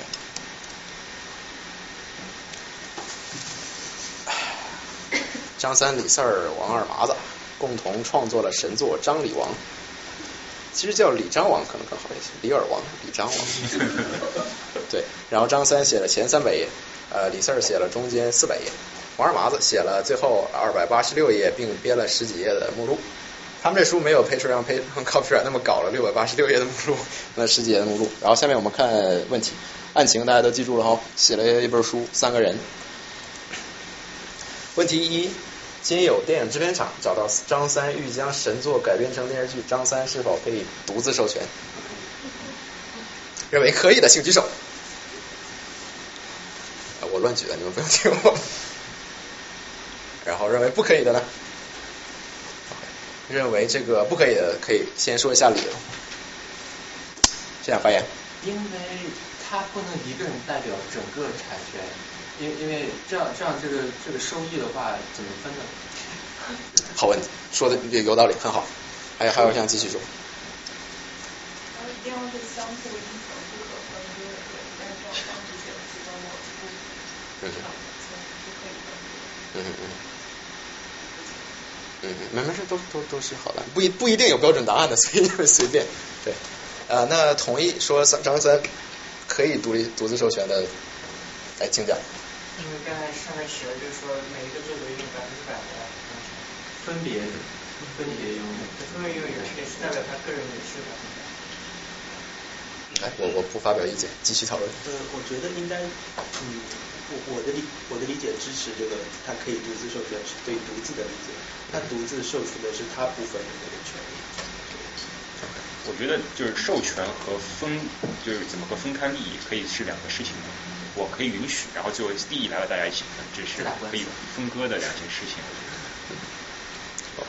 还有还有同学想发表意见吗？那我扣扣了。下面一道题我再扣扣好。呃呃呃，理论上来说，没有什么标准答案，因为我这个构想出来的 fact pattern 它会有漏洞，所以像像刚才子琪子琪说的，呃。有就我说张三写三百页，然后中间那人写四百页，最后那人写两百八十六页，有可能是他们真的分开了，但我没写清楚是不是真的分开了。他们当时有没有意图想让这几百页混在一起？所以就就大家说的都有道理。就如果分不开的话，那那就是你只能授权你写的部分。哎，啊就 the other way around。如果分不开的话。那就你可以百分之百独自授权这样，然后如果能 能分开，那就各归各的这样。然后刚才提到就是说这个利益怎么分，呃，利益就是你如如果你们真是共同创作的话，然后你一个人授权去获得一定利益，然后这是就是大家均分的，就直接均分就可以。他这个他这个所谓 joint work 就借鉴了那个这个英美物权法里面的那个共同房主。就是你们仨共同拥有一个房子，然后那你们每个人都拥有全部产权，是这个意思。嗯，然后下面还有道题，这个就是说到了这个传于后代的问题。王二麻子进了天年，撒手西去，留下了儿子王二狗子。今天话剧团今有话剧团找到王二狗子，欲将神作改编为话剧，问王二狗子是否可以独自授权？哎，这很简单了，其实就是个传权的问题。谁有答案？那我扣靠啊，就你好了。我觉得可以。啊？为什么呢？呃，就是跟上一个问题一样吧，应该就是说，呃，在继承权上它是符合法规的，符合程序，就是说不能传给其他合伙人，要传给他的儿子后代，所以这继承权就继承权方面没问题。那跟刚才的意见，我本来就支持是可以独自授全部的权，是因为他贡献了不可分割的一部分，所以他拥有全部的版权，所以说他儿子也可以。我想是这样，但就像刚才讲的，我可能哪里又没写清楚。就是真真正打起来的话，就双方律师都是有话可说的。如果 Falconer 就是这样的话，没有其他细节的话，好，那我们继续。呃，下一个方式叫集体创作，这个比较多见于呃杂志，然后他会收集很多作者的那个作品进去，然后它的版权归属是是我像刚才跟那个同学讨论分配民歌。和排版的那个是那种分法，就是里边单个作品的版权还是归归归作者，除非有契约有契约规定，然后这个排版方式和这个整体杂志是归呃杂志方这样。嗯，最后一个就叫做上知下作，这个词是不存在的，是我编的。呃，就 work made for hire，呃，刚才也说过了，就如果你老板雇你去做某个工作，然后你写了什么东西，然后这个版权是给老板。那个根据这个做道习题，对，小强是老张食品公司的雇员，小强用业余时间做了一用一坨大便做了一个医生，此一食品版权属于老张，判断真假？假，假的吧？对吧？运输，哎对对对，因为老张是做食品公司。我我故意挑了一个反差大一点的两个东西，除非他除非他客户喜欢吃大便，要不然没有没有其他可能了。我觉得。那这个 i i idea 怎么算？就他在工作中获得的想法。想法应该是想法，我觉得用在了这个艺术 就这个这个这个大便做的作品是绝对归老张的，然后这种艺术艺术表达形式也是归老张的。就你啊，不是小强啊，小强是老板，哎，小强是雇员，小强是雇员，老张是老板。呃，就我意思是说，就是他是那个大那坨大便也是个表也是个表现方式嘛，所以那种表现方式也是归老张的。老张正好喜欢大便。好冷。到哎，那那你归不归这个老板？老板啥都没有，老板啥都没有。就这道题，这道题老板什么都没有。这这坨大便是，如果他创作这坨大便用的材料是许可完成。那应该属于民事侵权范围。对，可以盗用人家材料。那时候很多现代艺术把一个一个自行车给咣咣给拆了，你说这这它不能算是自行车公司的吧？就是艺术家的作品，对吧？对，这个但对已经把钱那辆自行车拥有那辆自行车。但是他把它重新给做成一个艺术品。但是如果你把这个人啥都不改，直接光我说是我，那这不可能是你的作品，尽管你有这个自行车。我我我不就把车挂起来变？对啊，所以有争议嘛，就是说别人这个有争议，多大程度是这个还是因为因为国内 呃祖国的这个版权官司比较少啊，呃不是比较也不是比较少，可能不太不太显著。所以其实这方面的法院到底是怎么判的，也也搞不清楚。然后再加上我们是大陆法系，大陆法系又没有又又没有那个遵循先例的原则，所以就每个法官自己看着法法看着法条自己去乱，也不是乱判，就自己去按照自己的想法去判。然后后面也未必需要未必需要听他的，所以就资料比较难查到。那如果这个雇员是在工作中获得灵感，然后比如说如果我在 Google 工作，受保护。我在 Google 工作，嗯。OK，那对对。灵感，你说吧，你把它吐出来。那但但是这个，比如这个灵感来自于我读过大量的 expression。只要只要你原创的，就你怎么样把它，就你无论如何一样把它吐出来，就你才有版权。但就像之前淘宝很多工程师其实出来也是做电商，但这些东西都有办法起诉。那就唉，就执行是另一回事。执行就是 an entirely different world。有一个电视剧不是叫《硅谷》吗？然后他们就呃那个老板会的老板就想证明他那个已经从他们里辞职的那个雇员，然后是呃侵权是在他的上班时间做的那个作品，所以他想把那个版权拿过来，但他就就想办法证明这个这个东西不是我在上班时间做的，也没有用公司的电脑，而是用我自己的东西在我的业余时间做的，所以就这样搞就赢了。嗯，我觉得就他应该是证明了他不是在工作范畴之内。做的这个东西，所以对。好，最后说一下版权的转移好了。啊，就版权也是一种物权嘛，就可以转的。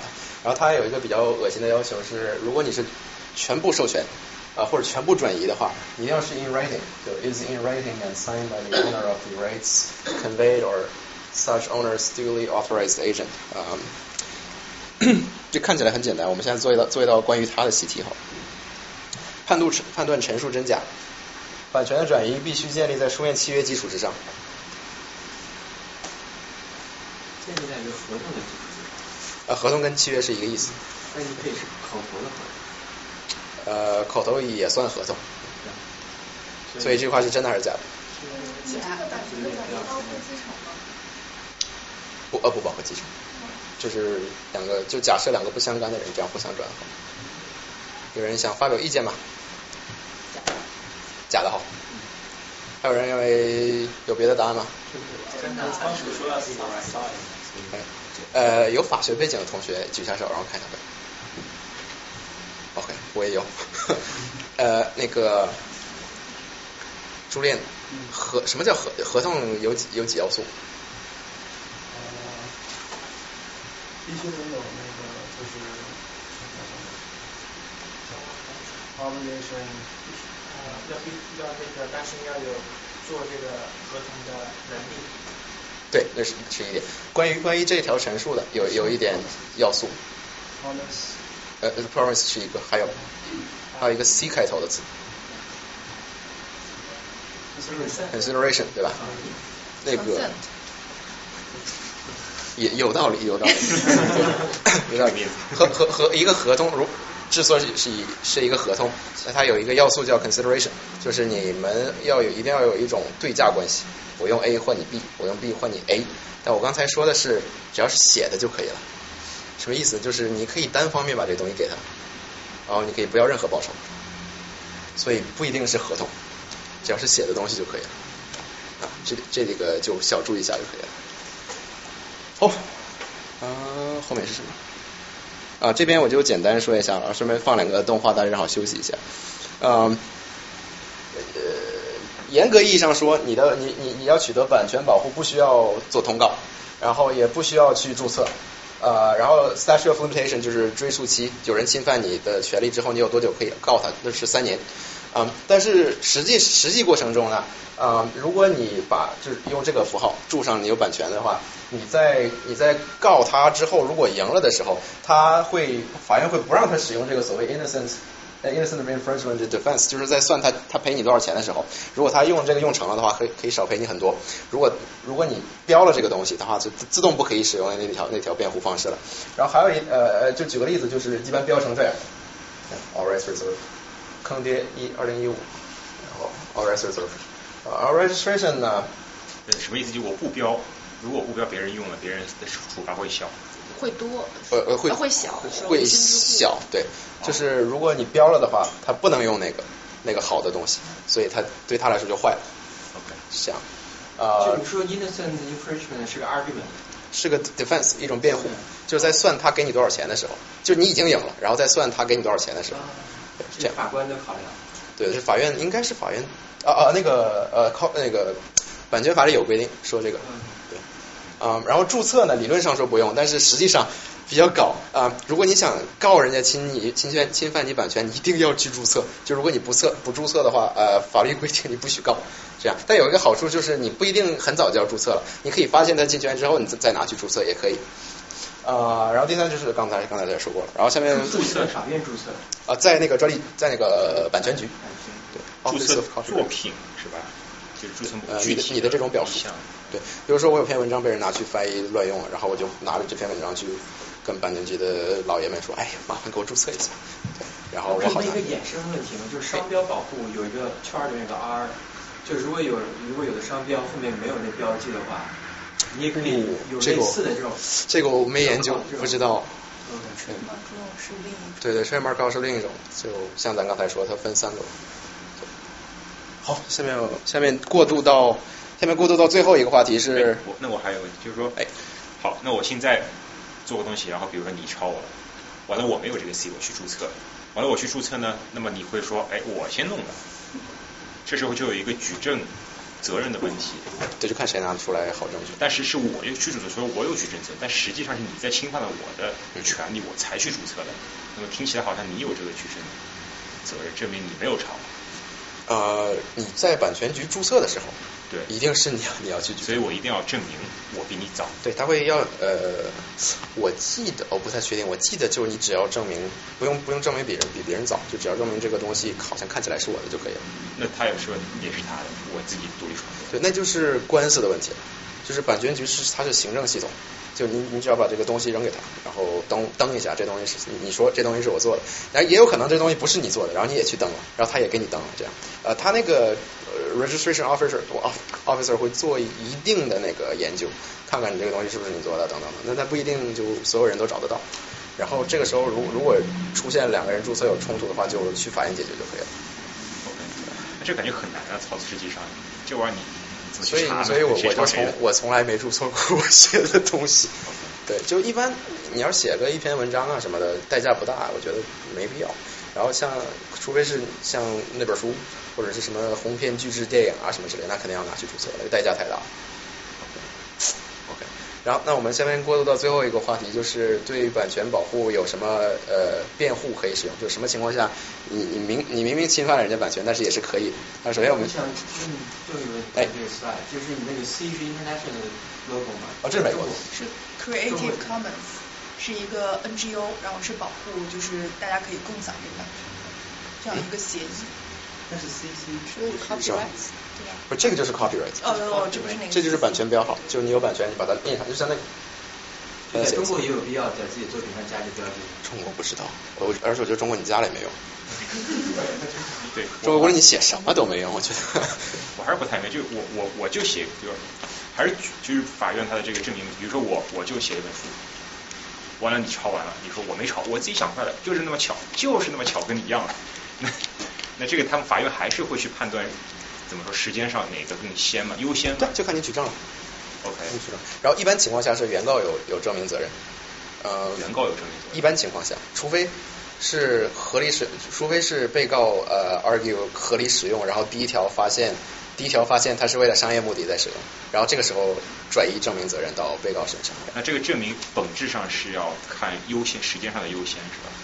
这个不清楚，这个我真不知道。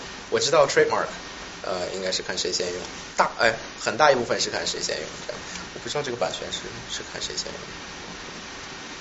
好，还有问题吗各位？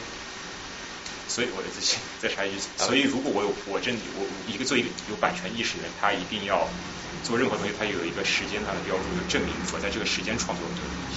对，那个是一定是的，就是有备无患嘛。但你一般在类似网站上写文章啊什么，它系统里面都会有记录的，所以我觉得这个不是问题。然后还有一个比较搞的方式，比如说你是，嗯，就是你写在纸上，不是电脑系统里的，你可以可以把它寄给自己。啊，对，有说。然后有人说，对，官方给你给你证明了，这个也可以。嗯，然后最后一个实体话题是说，呃，有哪些辩护可以用？然后为什么呃，首先为什么会有这些帮助侵权人的这这这种做法呢？我们先看两个这个动漫哈。 The origin of copyright law takes us back to 1710 and Queen Anne, the monarch who had just overseen the unification of England and Scotland into the then brand new Great Britain. Also on our busy schedule was the Statute of Anne, the very first copyright law. It gave authors control over who could make copies of their books or build on their work for a limited period of time. Later, a group of rebellious colonists thought that the Statute of Anne was a good idea, and so copy-pasted it into their own constitution, giving Congress the power to promote the progress of science and useful arts by securing for limited times to authors the exclusive right to their respective writings. Basically, copyright is a contract between authors and society. If you promise to make more stuff, we promise not to copy it or build on it for 28 years. Here's an example from the modern day. Let's say you're trying to be a director and you're looking for a project to get started. Harry Potter is a story you'd love to remake, but since J.K. Rowling published The Sorcerer's Stone in the United States in 1988, it still has copyright protection, so you can't use it. Instead, you need to find something from a long time ago. For example, George Lucas released Star Wars A New Hope in 1977. That's more than 28 years ago, so great, get filming. Alas, no. While Star Wars should have lost copyright protection in 2005, it's actually copyrighted until 95 years after publication, not 28. So you can't use it unless Lucas lets you. Why does his copyright last for ages? Well, as long as there has been copyright, there have been authors arguing that it's too short. And perhaps they're right. How's a poor guy like Lucas supposed to turn a profit in a mere 28 years between 1977 and 2005? After all, there was only the theatrical release of A New Hope, and the theatrical re-release in 1978, and again in 1979, and 1981, and 1982, and then there was the 1982 VHS and Betamax releases, the 1984 broadcast television release, the 1985 Laserdisc release, the 1989 widescreen Laserdisc release, the 1990 VHS re-release, the 1992 widescreen VHS release, the 1993 Laserdisc re-release, the 1995 VHS re-release, the 1997 special edition theatrical release, Han Shot First You Bastard, the 1997 VHS special edition release, and the 2004 DVD release. And now you, dear filmmaker, come along and want to make your own version of Star Wars A New Hope? For shame. That's like stealing food right out of George Lucas's mouth. Four times, Congress has agreed with authors that the length of copyright is too short to turn a profit and has so extended it. First in 1831 from 28 years to 42 years, then again in 1909 to 56 years, in 1976 to the lifetime of the author plus 50 years, and in 1998 to the lifetime of the author plus 70 years. That's a great deal for authors who have already made stuff, but does it really help society get more books and movies? It's hard to imagine, for example, that Edgar Rice Burroughs started writing A Princess of Mars and Tarzan in 1911 because the copyright laws had just been extended and would not have done so otherwise.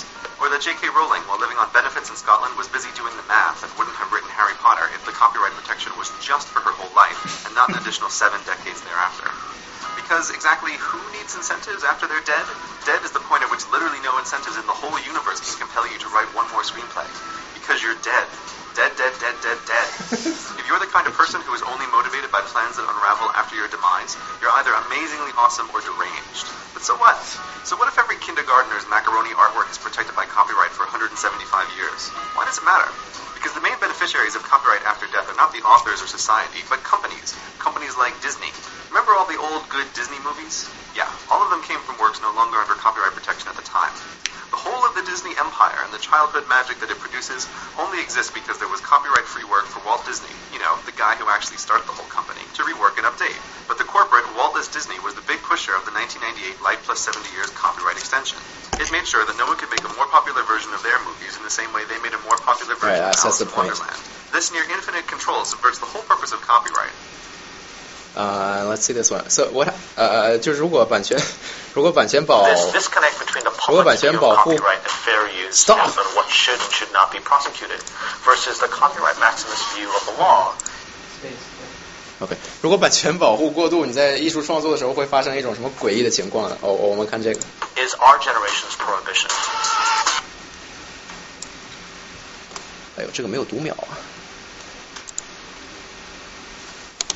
Sir, a movie studio rep every it's not theft. It is a map from a 不行，这个放不了，没 led 有 by 读秒。 tech giants like Wikipedia and Google.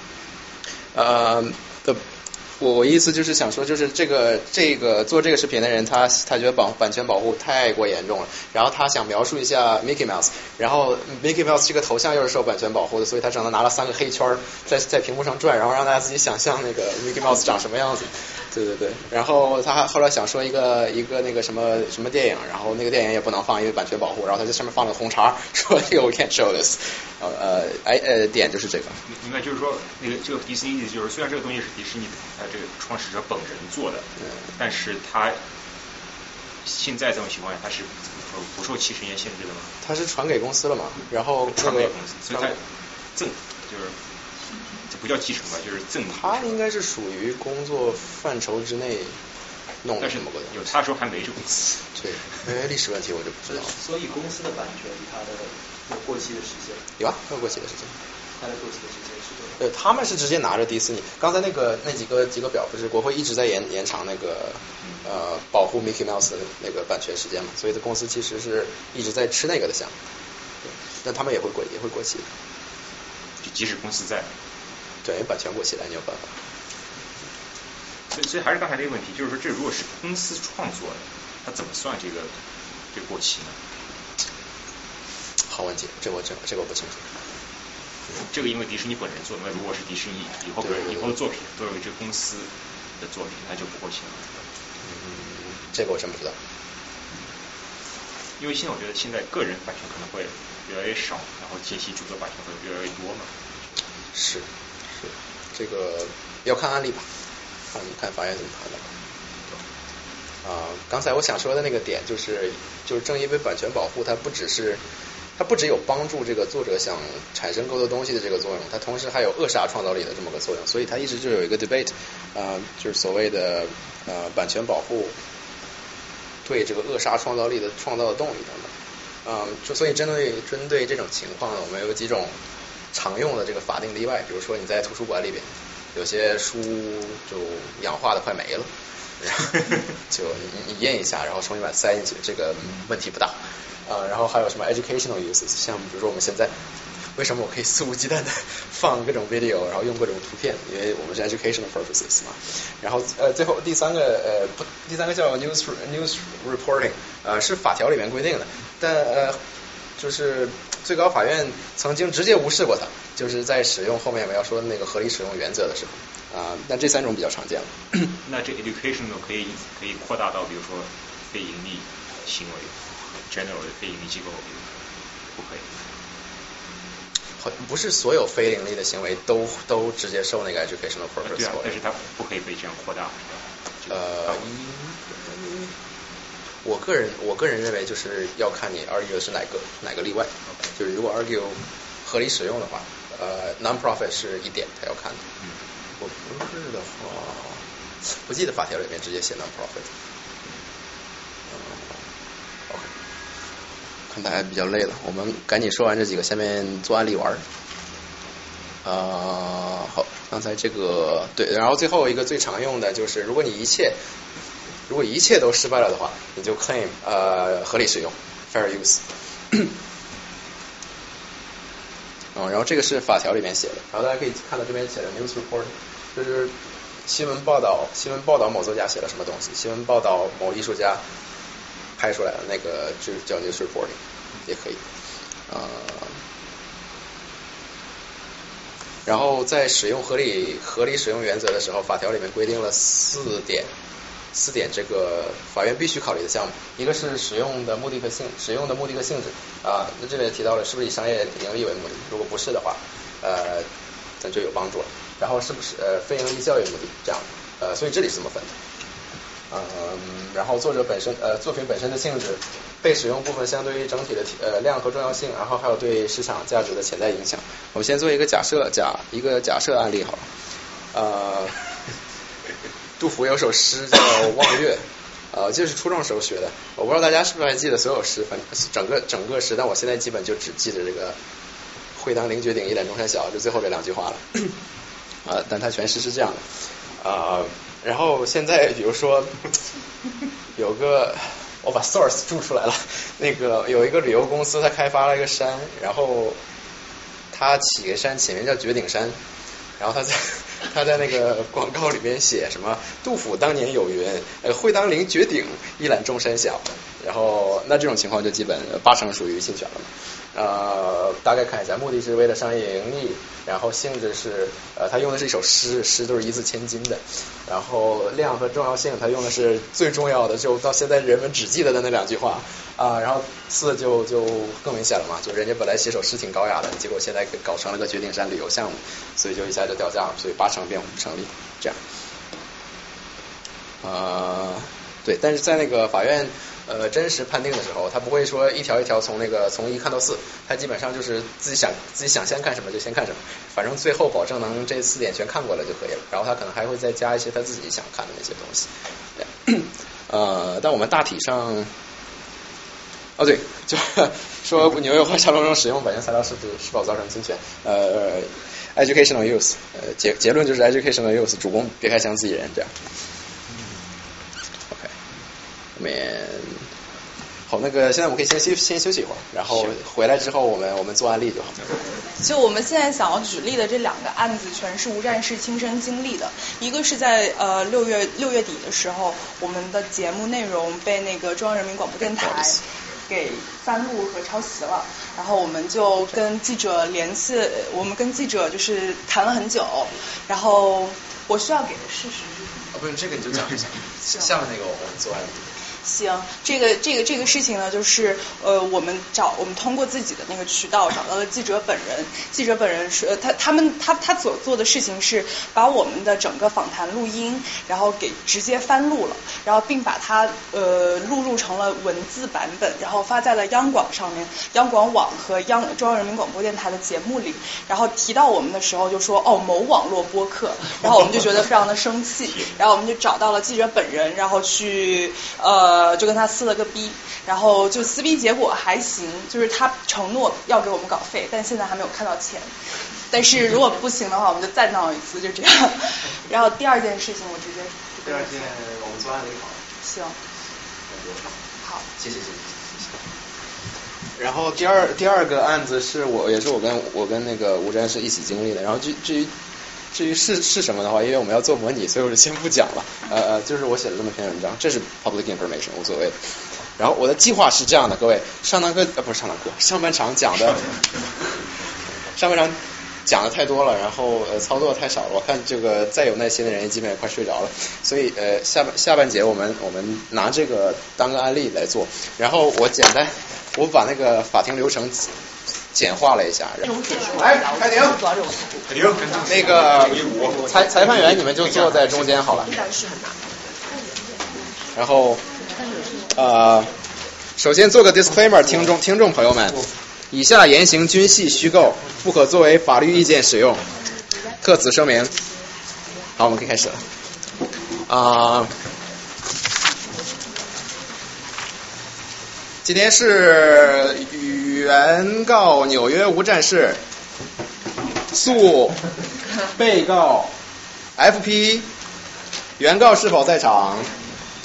原告是自己自己打还是律师代理？我自己打的。律师代理。律师代理。好，律师是谁？我们要一个报名吗？是一个集体创作集团。好，是叫第三组。好，原告纽约无战事由律师第三组代第三组代理。好，被告是否被告 FP 是否是否在场？在场。好，被告 FP 是自己打还是律师代理？好，律师代理。好，呃，第一次开庭是这个控方主案，控方请问是否需要传唤证传唤证传唤证人？需要。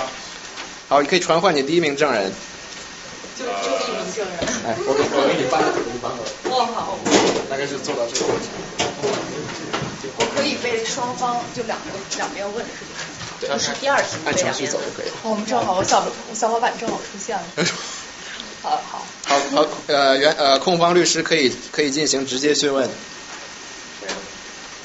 呃，问谁？问问 让他讲故事。OK，那呃呃怎么称呼？就证人。叫叫证人。呃，那呃，请问嗯呃你的呃这个作品是你呃是你一个人创作出来的吗？有其他人？呃，作品是个人是创作的。OK，呃，然后在呃你创作完了之后发表在了哪里？发表在了呃呃一个中文媒体的微信号。这个中文媒体叫做叫做中美对话。法官有异又有问题。我，我只是有一个问题啊，就是我们用不用知道一个简单的案情大概呀？对，我正在问。但我不好意思打断，就这样。信息啊，我正在问。对啊，这这给你们听的，我们都知道，不用问，我给你听。对，这个中文媒体叫做什么？叫做中美对话。呃，请问这个中文媒体付你任何稿酬了吗？没有。请问这个中文媒体跟你签了任何协议，转移了版权吗？没有。呃，然后请问呃呃，被告方对您做了什么侵权行为？呃，你们应该反对啊。对啊，你们举报侵权了，为什么？不应该用侵权，就是诱惑。啊。对对对对对。行，我替你们反对，我反对。两条里没有这没有我知道，这个原因。反对无效，继续。谢谢。他们在未经授权的情况下翻译了我们的文章。呃，OK，呃，从一个律师的角度来说，这叫做二十二次创作。衍生创作。不过是为了为了讨好法官的口味，这个也叫做衍生创作。然后呃，他们他们的衍生创作，呃呃，得到过您的允许吗？没有。呃，他们的衍生创作，呃呃，有呃呃什么方面让您觉得就是说？特别特别愤怒吗？他 们反对了，该该反对了。呃，被告律师请陈述反对理由。对啊，我的 ground。也你 你也可以没有理由，然后我们听完他的，然后我这边做裁决。呃，对方律师呃问的是诱导性问题，与本案无关。呃。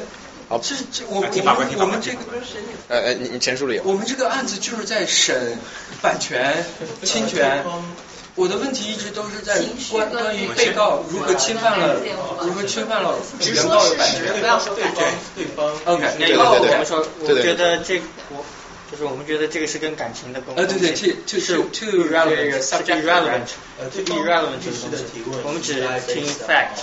呃，fact。好，好啊，那。呃，我我裁判员请无视刚才证人所所述之之事。我什么都没说。愤怒。哎，然后呃，控方律师请继续。他们的话 OK，let me rephrase。呃呃，请问呃证人，呃被告呃对这个文章有一任何就是说呃改动改动，或者就是说呃不呃就是与原文。宗旨不符的改动，就是说，就是违反了原作者的，就是对这个产著作的这种愿望的改动。他们呃，他们改了标题，并且同时把那个作者的身份写错了，就是作者不是属于原呃原来发表那个中文媒体的一部分，作者是投稿作品。OK，I rest my case。我有一个问题呢。OK，啊，才瑞，你好的，好的关键问题，该你来了。好好，控方律师最初表发表时间是作品最初发表在五月份，那呃这个 FP 杂志的作品发表时间是在八月底。OK，呃作品是否在联邦版权局注册过？没有。好，我问完了。好。那我想知道，就是说你发的是中文的，它被翻译成英文了。对。FP 是个外文杂志。对。好，控方呃有无其他问题？哦，还有个问题就是呃这个作品的这个呃中美对话最终最最初发表这个作品是否是发表发表在哪些在哪些地方？呃。最早被发布在自己的微信号上，然后被搬运到了自己的网站上。中美对话是一个什么样的机机构？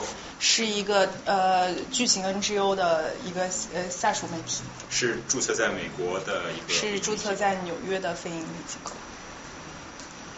好，我的问题问完。好，控方有无其他问题？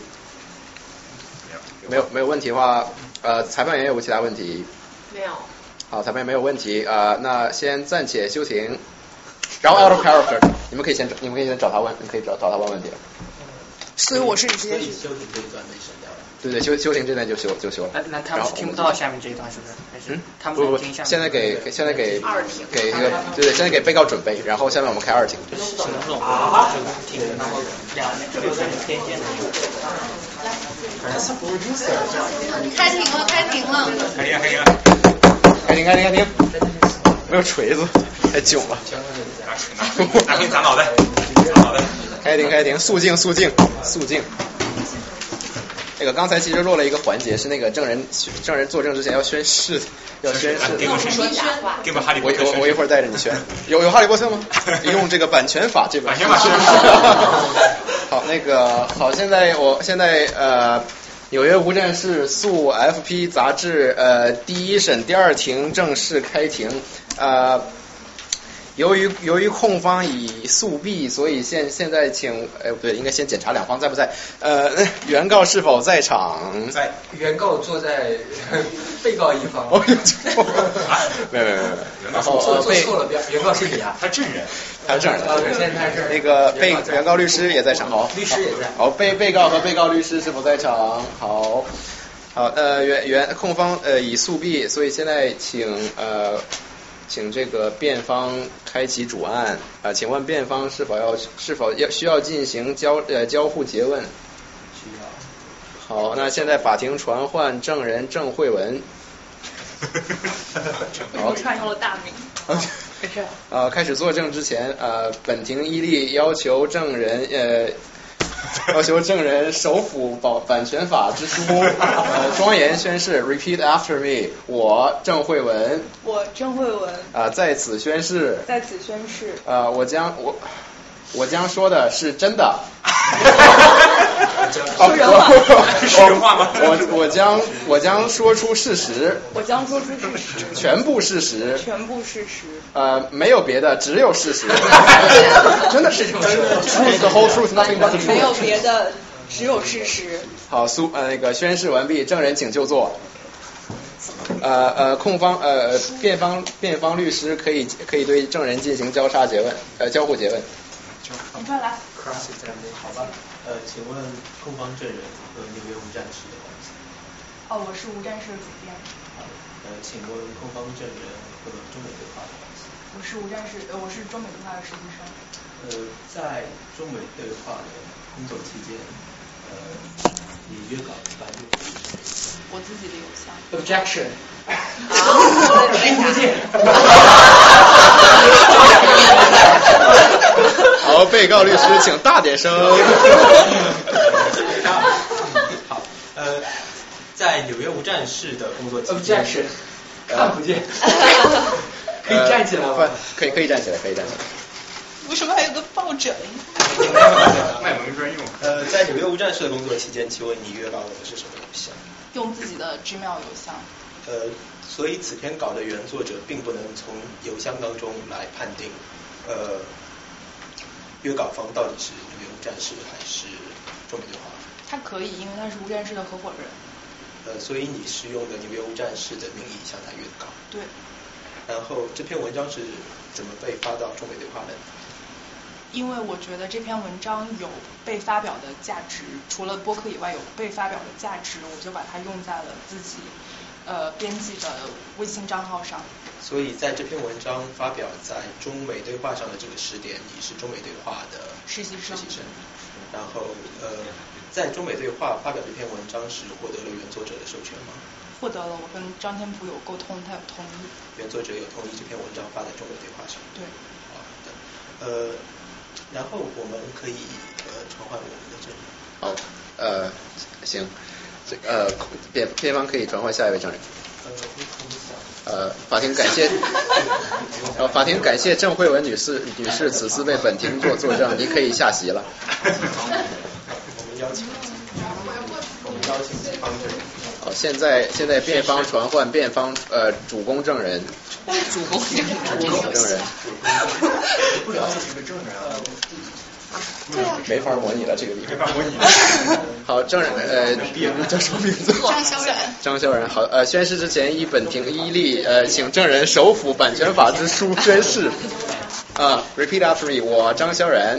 我张潇然。哎，在此庄，在此庄严宣誓。在此庄严宣誓。我将有有个法警，这样，然后你你把手放在上面，对，还可以可以。啊，这是您的我将说出事实。我将说出事实。只说事实。只说事实。呃，除了事实之外不说别的。除了事实之外不说别的。好，势必势必。证人可以就坐。呃，请问我方证人，你是否认识控方证人郑慧文？是。呃，在在我们所指的那篇文章发表的时间，郑慧文是在中美对话的实习生，是的。呃，你是否知情他发表了这篇文章？是知道。啊，知道他发表发表这篇文章。OK，呃，我们想问，呃，中美对话跟 FP 杂志之间是什么样的关系？中美对话和 FP 杂志于。八月份开始进行这个文章的转载的合作，也就是张天福的这篇文章就是 FB 转载合作之后转载的第一篇文章。呃，张天福是否知情这篇文章被转载？张天福不知情。呃，事后有没有对呃和张天福进行沟通？啊，有的。呃，由于这是一个内部沟通事件，就是当时 FP 告知的是这个中美对话的，就是我是中美对话的主编。由于 FP 告知没有没有告知我，也没有告知慧文，告知的是我们这个美中关系中心的另外一位同事。嗯，那个同事并没有告知我和慧文这篇文章的转载，于是就是有这样的一个内部沟通问题。然后后来事后事情发生之后，我会文 FP 的主编啊，我们那个同事还有天普都同样在一个邮件组里面进行沟通，双方就是我们双方都对天普进行了道歉，并且根据天普的要求，对 FP 呃杂志的这个这个 F 相应做出了改动。呃，所以呃事后原作者张天普福和版权所有人也约无战是是对这个事情做出了什么样的表态？在邮件中表示接受呃就是接受我们的呃接受双方的道歉。那，您是否可以提供呃当时的邮件的记录或呃来给我们律师看？可以。好，允许允许允许。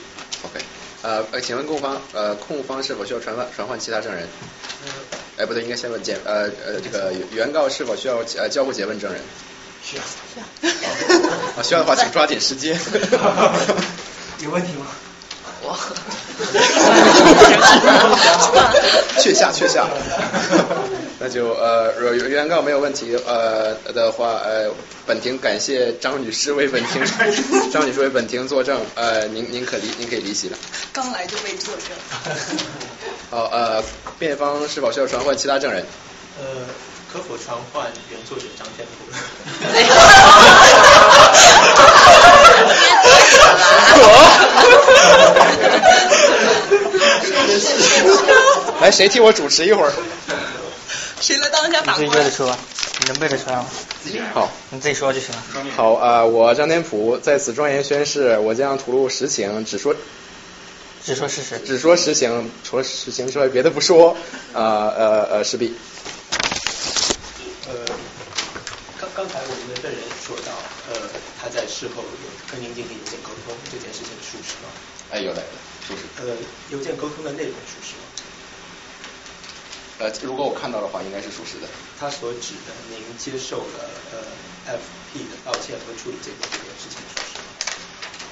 你是被告是吗？他是被告。呃，有，应该是八成八成属实。这最后我我要求改了一下呃题目，但是 FP 到最后也没给我改。FP 到最后没哎没有改。呃，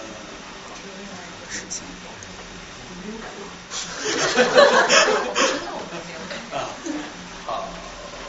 不过没没有关系啊，改就改。对，纽约无战，您是否授权了纽约无战事来在这个呃在这个案件上带领您的著作权诉讼？在这个案件上代理我的著作权诉讼没有啊？我是被作为我是被作为证人传唤来的，我没有我没有起告啊。你你没有起告是？对啊，我是证人呐、所以呃，在这这件案件上，著作权是属于您，您是您跟纽约无战事是什么？啊、我们因因为纽约无战事本身是个松散的组织，但我我的 title 是这个合伙人嘛，呃，所以就应该是属于合作关系了。呃，这是否默认？呃，这是否认？这是否呃意味着您为纽约无战事创作的文章的版权属于纽约无战事所有？呃，应该不是，因为我觉得包括我在内，就基本都是大家呃作者啊自己对哪个话题感兴趣，然后 objection beyond the scope。我们我们我们不认为证人有有能力回答这个法律范畴的问题。哎，对，这个谁对，给主持一下好，同意。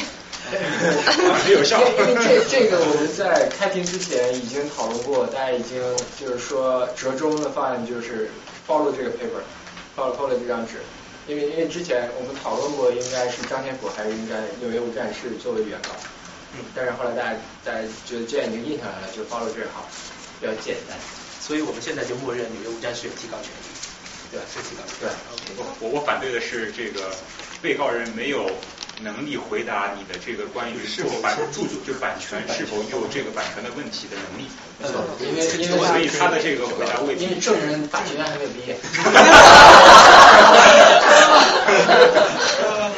好吧。你可以换个方式问吧。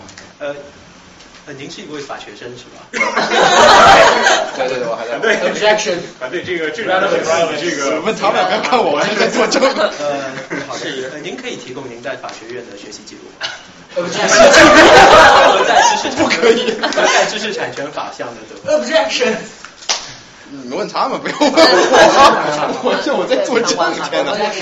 不相关，不相关。对，同意你们辩方在这里不能够问现在证人的法学院相关经历，因为这并不是就是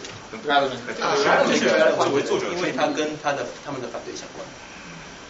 对，他们的反对是说他没有这个 qualify 这个的 capability。不然变成了专家证人。跟自然，我们我们要大家看这种情况下，跟咱不相关你应该叫一个专业证人。我们应该找个教授。对，因为现在对来证明花钱的专业证人，你就把你学校用的事实问出来的。OK，我们就是这个时候他他他只是一个作者，还不是法学院身份。好，我们继续我们的呃证人询问环节，继续我们的问我们证人的环节。嘿，呃，然后呃，您您说您可以提供您当时的交交流的邮件是吧？呃，也不是已经提供了。OK，那我们就 rest my case。没问题。请问，请问作者在纽约无战事发表原文的时候用的是什么语言？用的是呃汉语普通话中文简体字。这篇文章在中美对话发表时候用的是什么语言？呃，慧文告诉我应该是用就是原文贴就粘上去的。不是我改的版本。啊啊，就是呃经过我授权的呃稍微略作改动的版本，但大体上没有太大区别。所以其实 FP 杂志刊载的这个文章的主体并没有完全利用你的表达形式或内容。呃，你在问我是吧？我我觉得他，我觉得他就是原文翻译过去了呀。就是表达形式和内容不完全，就是 author 是不完全。呃，有对有一部分是是慧文和吴战士。都是辩方律师帮助我。对，而且标题不一样，标题是不一样的。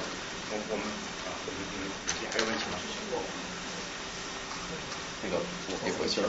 啊，我我们我们能不能问你？我现在在作证，你不要问我。啊，你们也能吧？你可以，你可以，你可以交叉询问。那呃，请问原原告方是否需要交叉询问？需要。需要。好好，请。啊，请问张天？他是我们的王牌律师。律师，请问，请问，请问张天普先生，呃，您在创作这篇文章的时候，是否知道这个文章的意图是作为在将要在纽约无战事的平台上发表？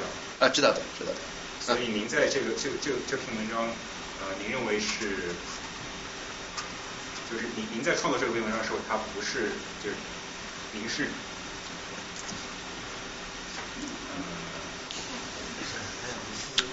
我觉得我们 case 已经足够 strong。是，行，我我就按这个问题。啊，好的。你还有总结冲刺啊？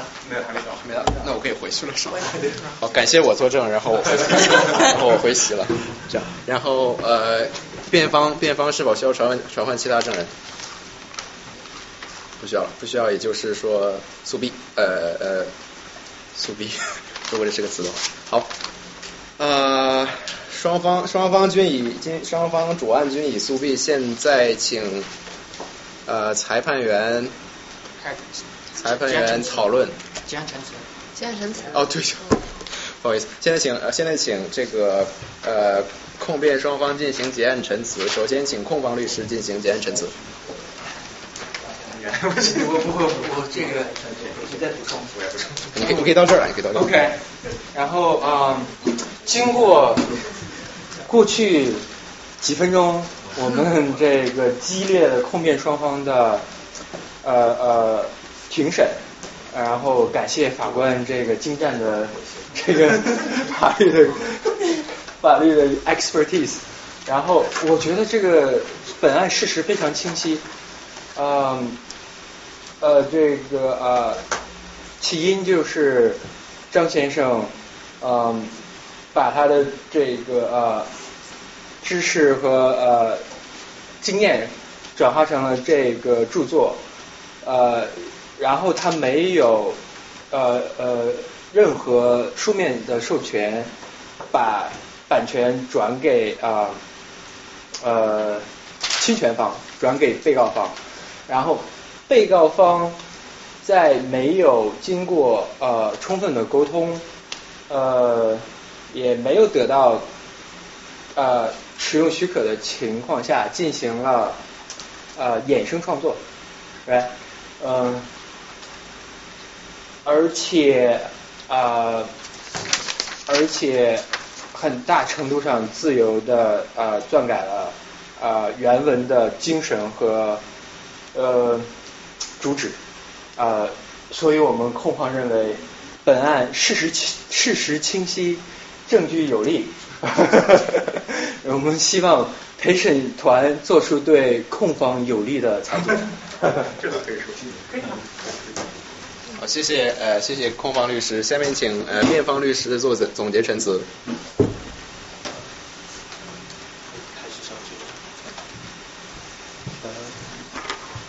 呃，各位陪审团好。呃，我方认为，第一。呃，这篇文章的著作权属于它的原作者张天普先生。正如张天普先生在质证环节所所说的，呃，纽约无战事是一个松传的组织，呃，授权转载并不意味着张天普先生的著作权转移到了纽约无战事。所以，呃，我方对原告方的起诉资格呃表示怀疑。第二，呃，我方呃在质证环节证明，呃，在这篇文章在中美对话。和 FP 的交呃交流沟通过程当中，程序操作呃符合规范，呃 FP 呃并不能对中美对话内部的呃沟通或者说其他问题负有连带的法律责任，呃并且 FP 在发表这篇文章时呃并不知情呃此篇文章的内情是由张天普先生呃授权中美对话发表的呃。本方可以提供呃 FP 和中美对话方呃的邮件邮件往来记录作为佐证。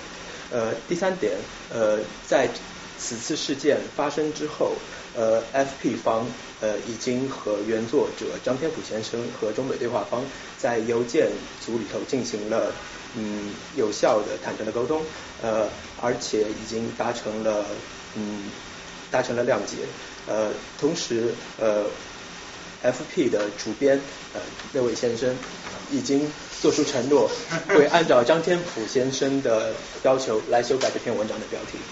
呃，以上就是我的终结陈词，谢谢。在这个第一点，没没讲说话，没讲说话，你们已经速毙了，亲。那个好，感谢感谢辩方律师呃总结陈词啊、下面裁判员呃进行商议啊、以简单以简单多数投票制决定。呃，裁判员在商议之过程中，我我不算我不算，呃，主庭法官因为个人原因不 不得已不得已投票，所以呃，裁判员商议过程中请记住呃证举证责举证责任在原告方。哎，是不是在原告方？是不是在原告方？对，是在原告方。好，裁裁判员是否是否已出结论？啊，我们一致，我们一致裁定无罪。哦，好，被告 free to go。呃呃，在此宣布 free to 哦对，没事，那就呃本案到此结束，然后感谢各位证证人，感谢感谢各位。哦，你可以解释啊，你可以解释啊，对对。解释吧。就是说，解释解释。我们这里谈最终决定是被是被告有利的很大的原因，是因为被告指出了纽约战士作为生产组织，到底能不能提起这个？这个就是说，我们讨论好多次了。我们在讨论最开始就在就在有这个疑问，我们就有这个疑问，是应该张天普做原告，还，是这其实是我写进去的一个但梗是。他已经打印在这张纸上了，我们就不不不这，是我写进去的一个梗，就我写原告是我我我我固定写我故意写原告是这个纽约无战事，就是把这梗写进去了，就是会不会产生这个 standing 的问题，有有无诉讼资格？但这个诉讼资格应该是法官来决定，不应该陪审团。不是不是，他可以。是呃正常情况下应该是庭前，我觉得你有没有 standing，但就根本不应该到你。咱们这儿没有没有办法模拟，所以然后而且我们的陪审团是裁判员，就连法带带事实都听了，所以我们其实从头到尾就就不是很就不是很正规，对对，那如果一个社会按照我们这套制度来运 行，想象是多么的可怕。那但是其实说到底，在这个案中，纽约战士到底有没有资格来代表？我觉得对，我是肯定会授权的。那你有没有就是就是说是一个松散？就是假如说什么叫松散？就假如说你授权了，那他们就赢了；你没授权，他们就赢。呃，就是有资格诉讼。对对对。有资格诉讼，对，那这赢赢输又是另一回事。关键在于版权在谁，对吧？关键版权在你这个状这个状况是属于，左右刚才问的是你是有意不，就是你们是否有 drawing，主要是合作创作呢，还是他们 hire 你，就是尽管没有钱，他们是是是就他 hire 你。对，这也是个问题，但就咱们咱们打的时候没有提到。他他提到了，他说你们是合伙的，然后然后你说不是，你说是属于自己。啊，那所以我们我错了倾向。于他。对，就关键就是。本本个案子是程序错误，在我们看来，就是说不应该是由纽约无战事作为被告作为原告，如果是你作为原告的话，也许是另一个结果。但是鉴于这个是程序错误，那么这个案子本身就可以 dismiss 掉，然后我们可以再重新开一个别的案子再对对对对对，是这样是这样。对，咱我们模拟因为受条件限制嘛，没有办法，就就就这样。然后我最后再说，谢谢谢大家，谢谢大家。还有几张 PPT 呢？对，我知道还有几张。然后我马上就结束了，我在最后再说一点小感想，就是我们为什么要为什么要保护知识所谓知识产权啊？就我 GDP 我随便在我那个书中的书桌那边照了张照片，然后我就环顾四周，我一看你说这个平板啊、电脑啊、灯啊等等纸啊这些东西，其实都是前辈们付出了很大心血，在以这个倾家荡产为为代价的这种前提下才创造出来的，然后才有了我们今天的文明。但是如果你如果这个人一定是需要知道他这么做之后会有一定的好处，会就不会死掉，他才有才有动力继续这样做下去。然后像那个沙龙讲的，我们来自于一个知识产权保护，不是那么呃、可以呃这样想吧，你刚才说的很多其实跟专利保护。对，我写的是知识产权。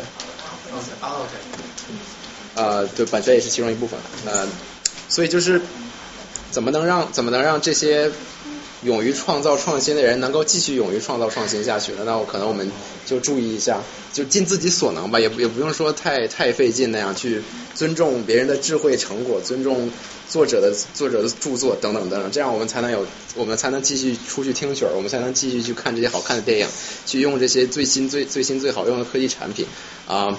然后我又比较骚气的写了写了首诗 啊。不要当上加骚。我可以啊。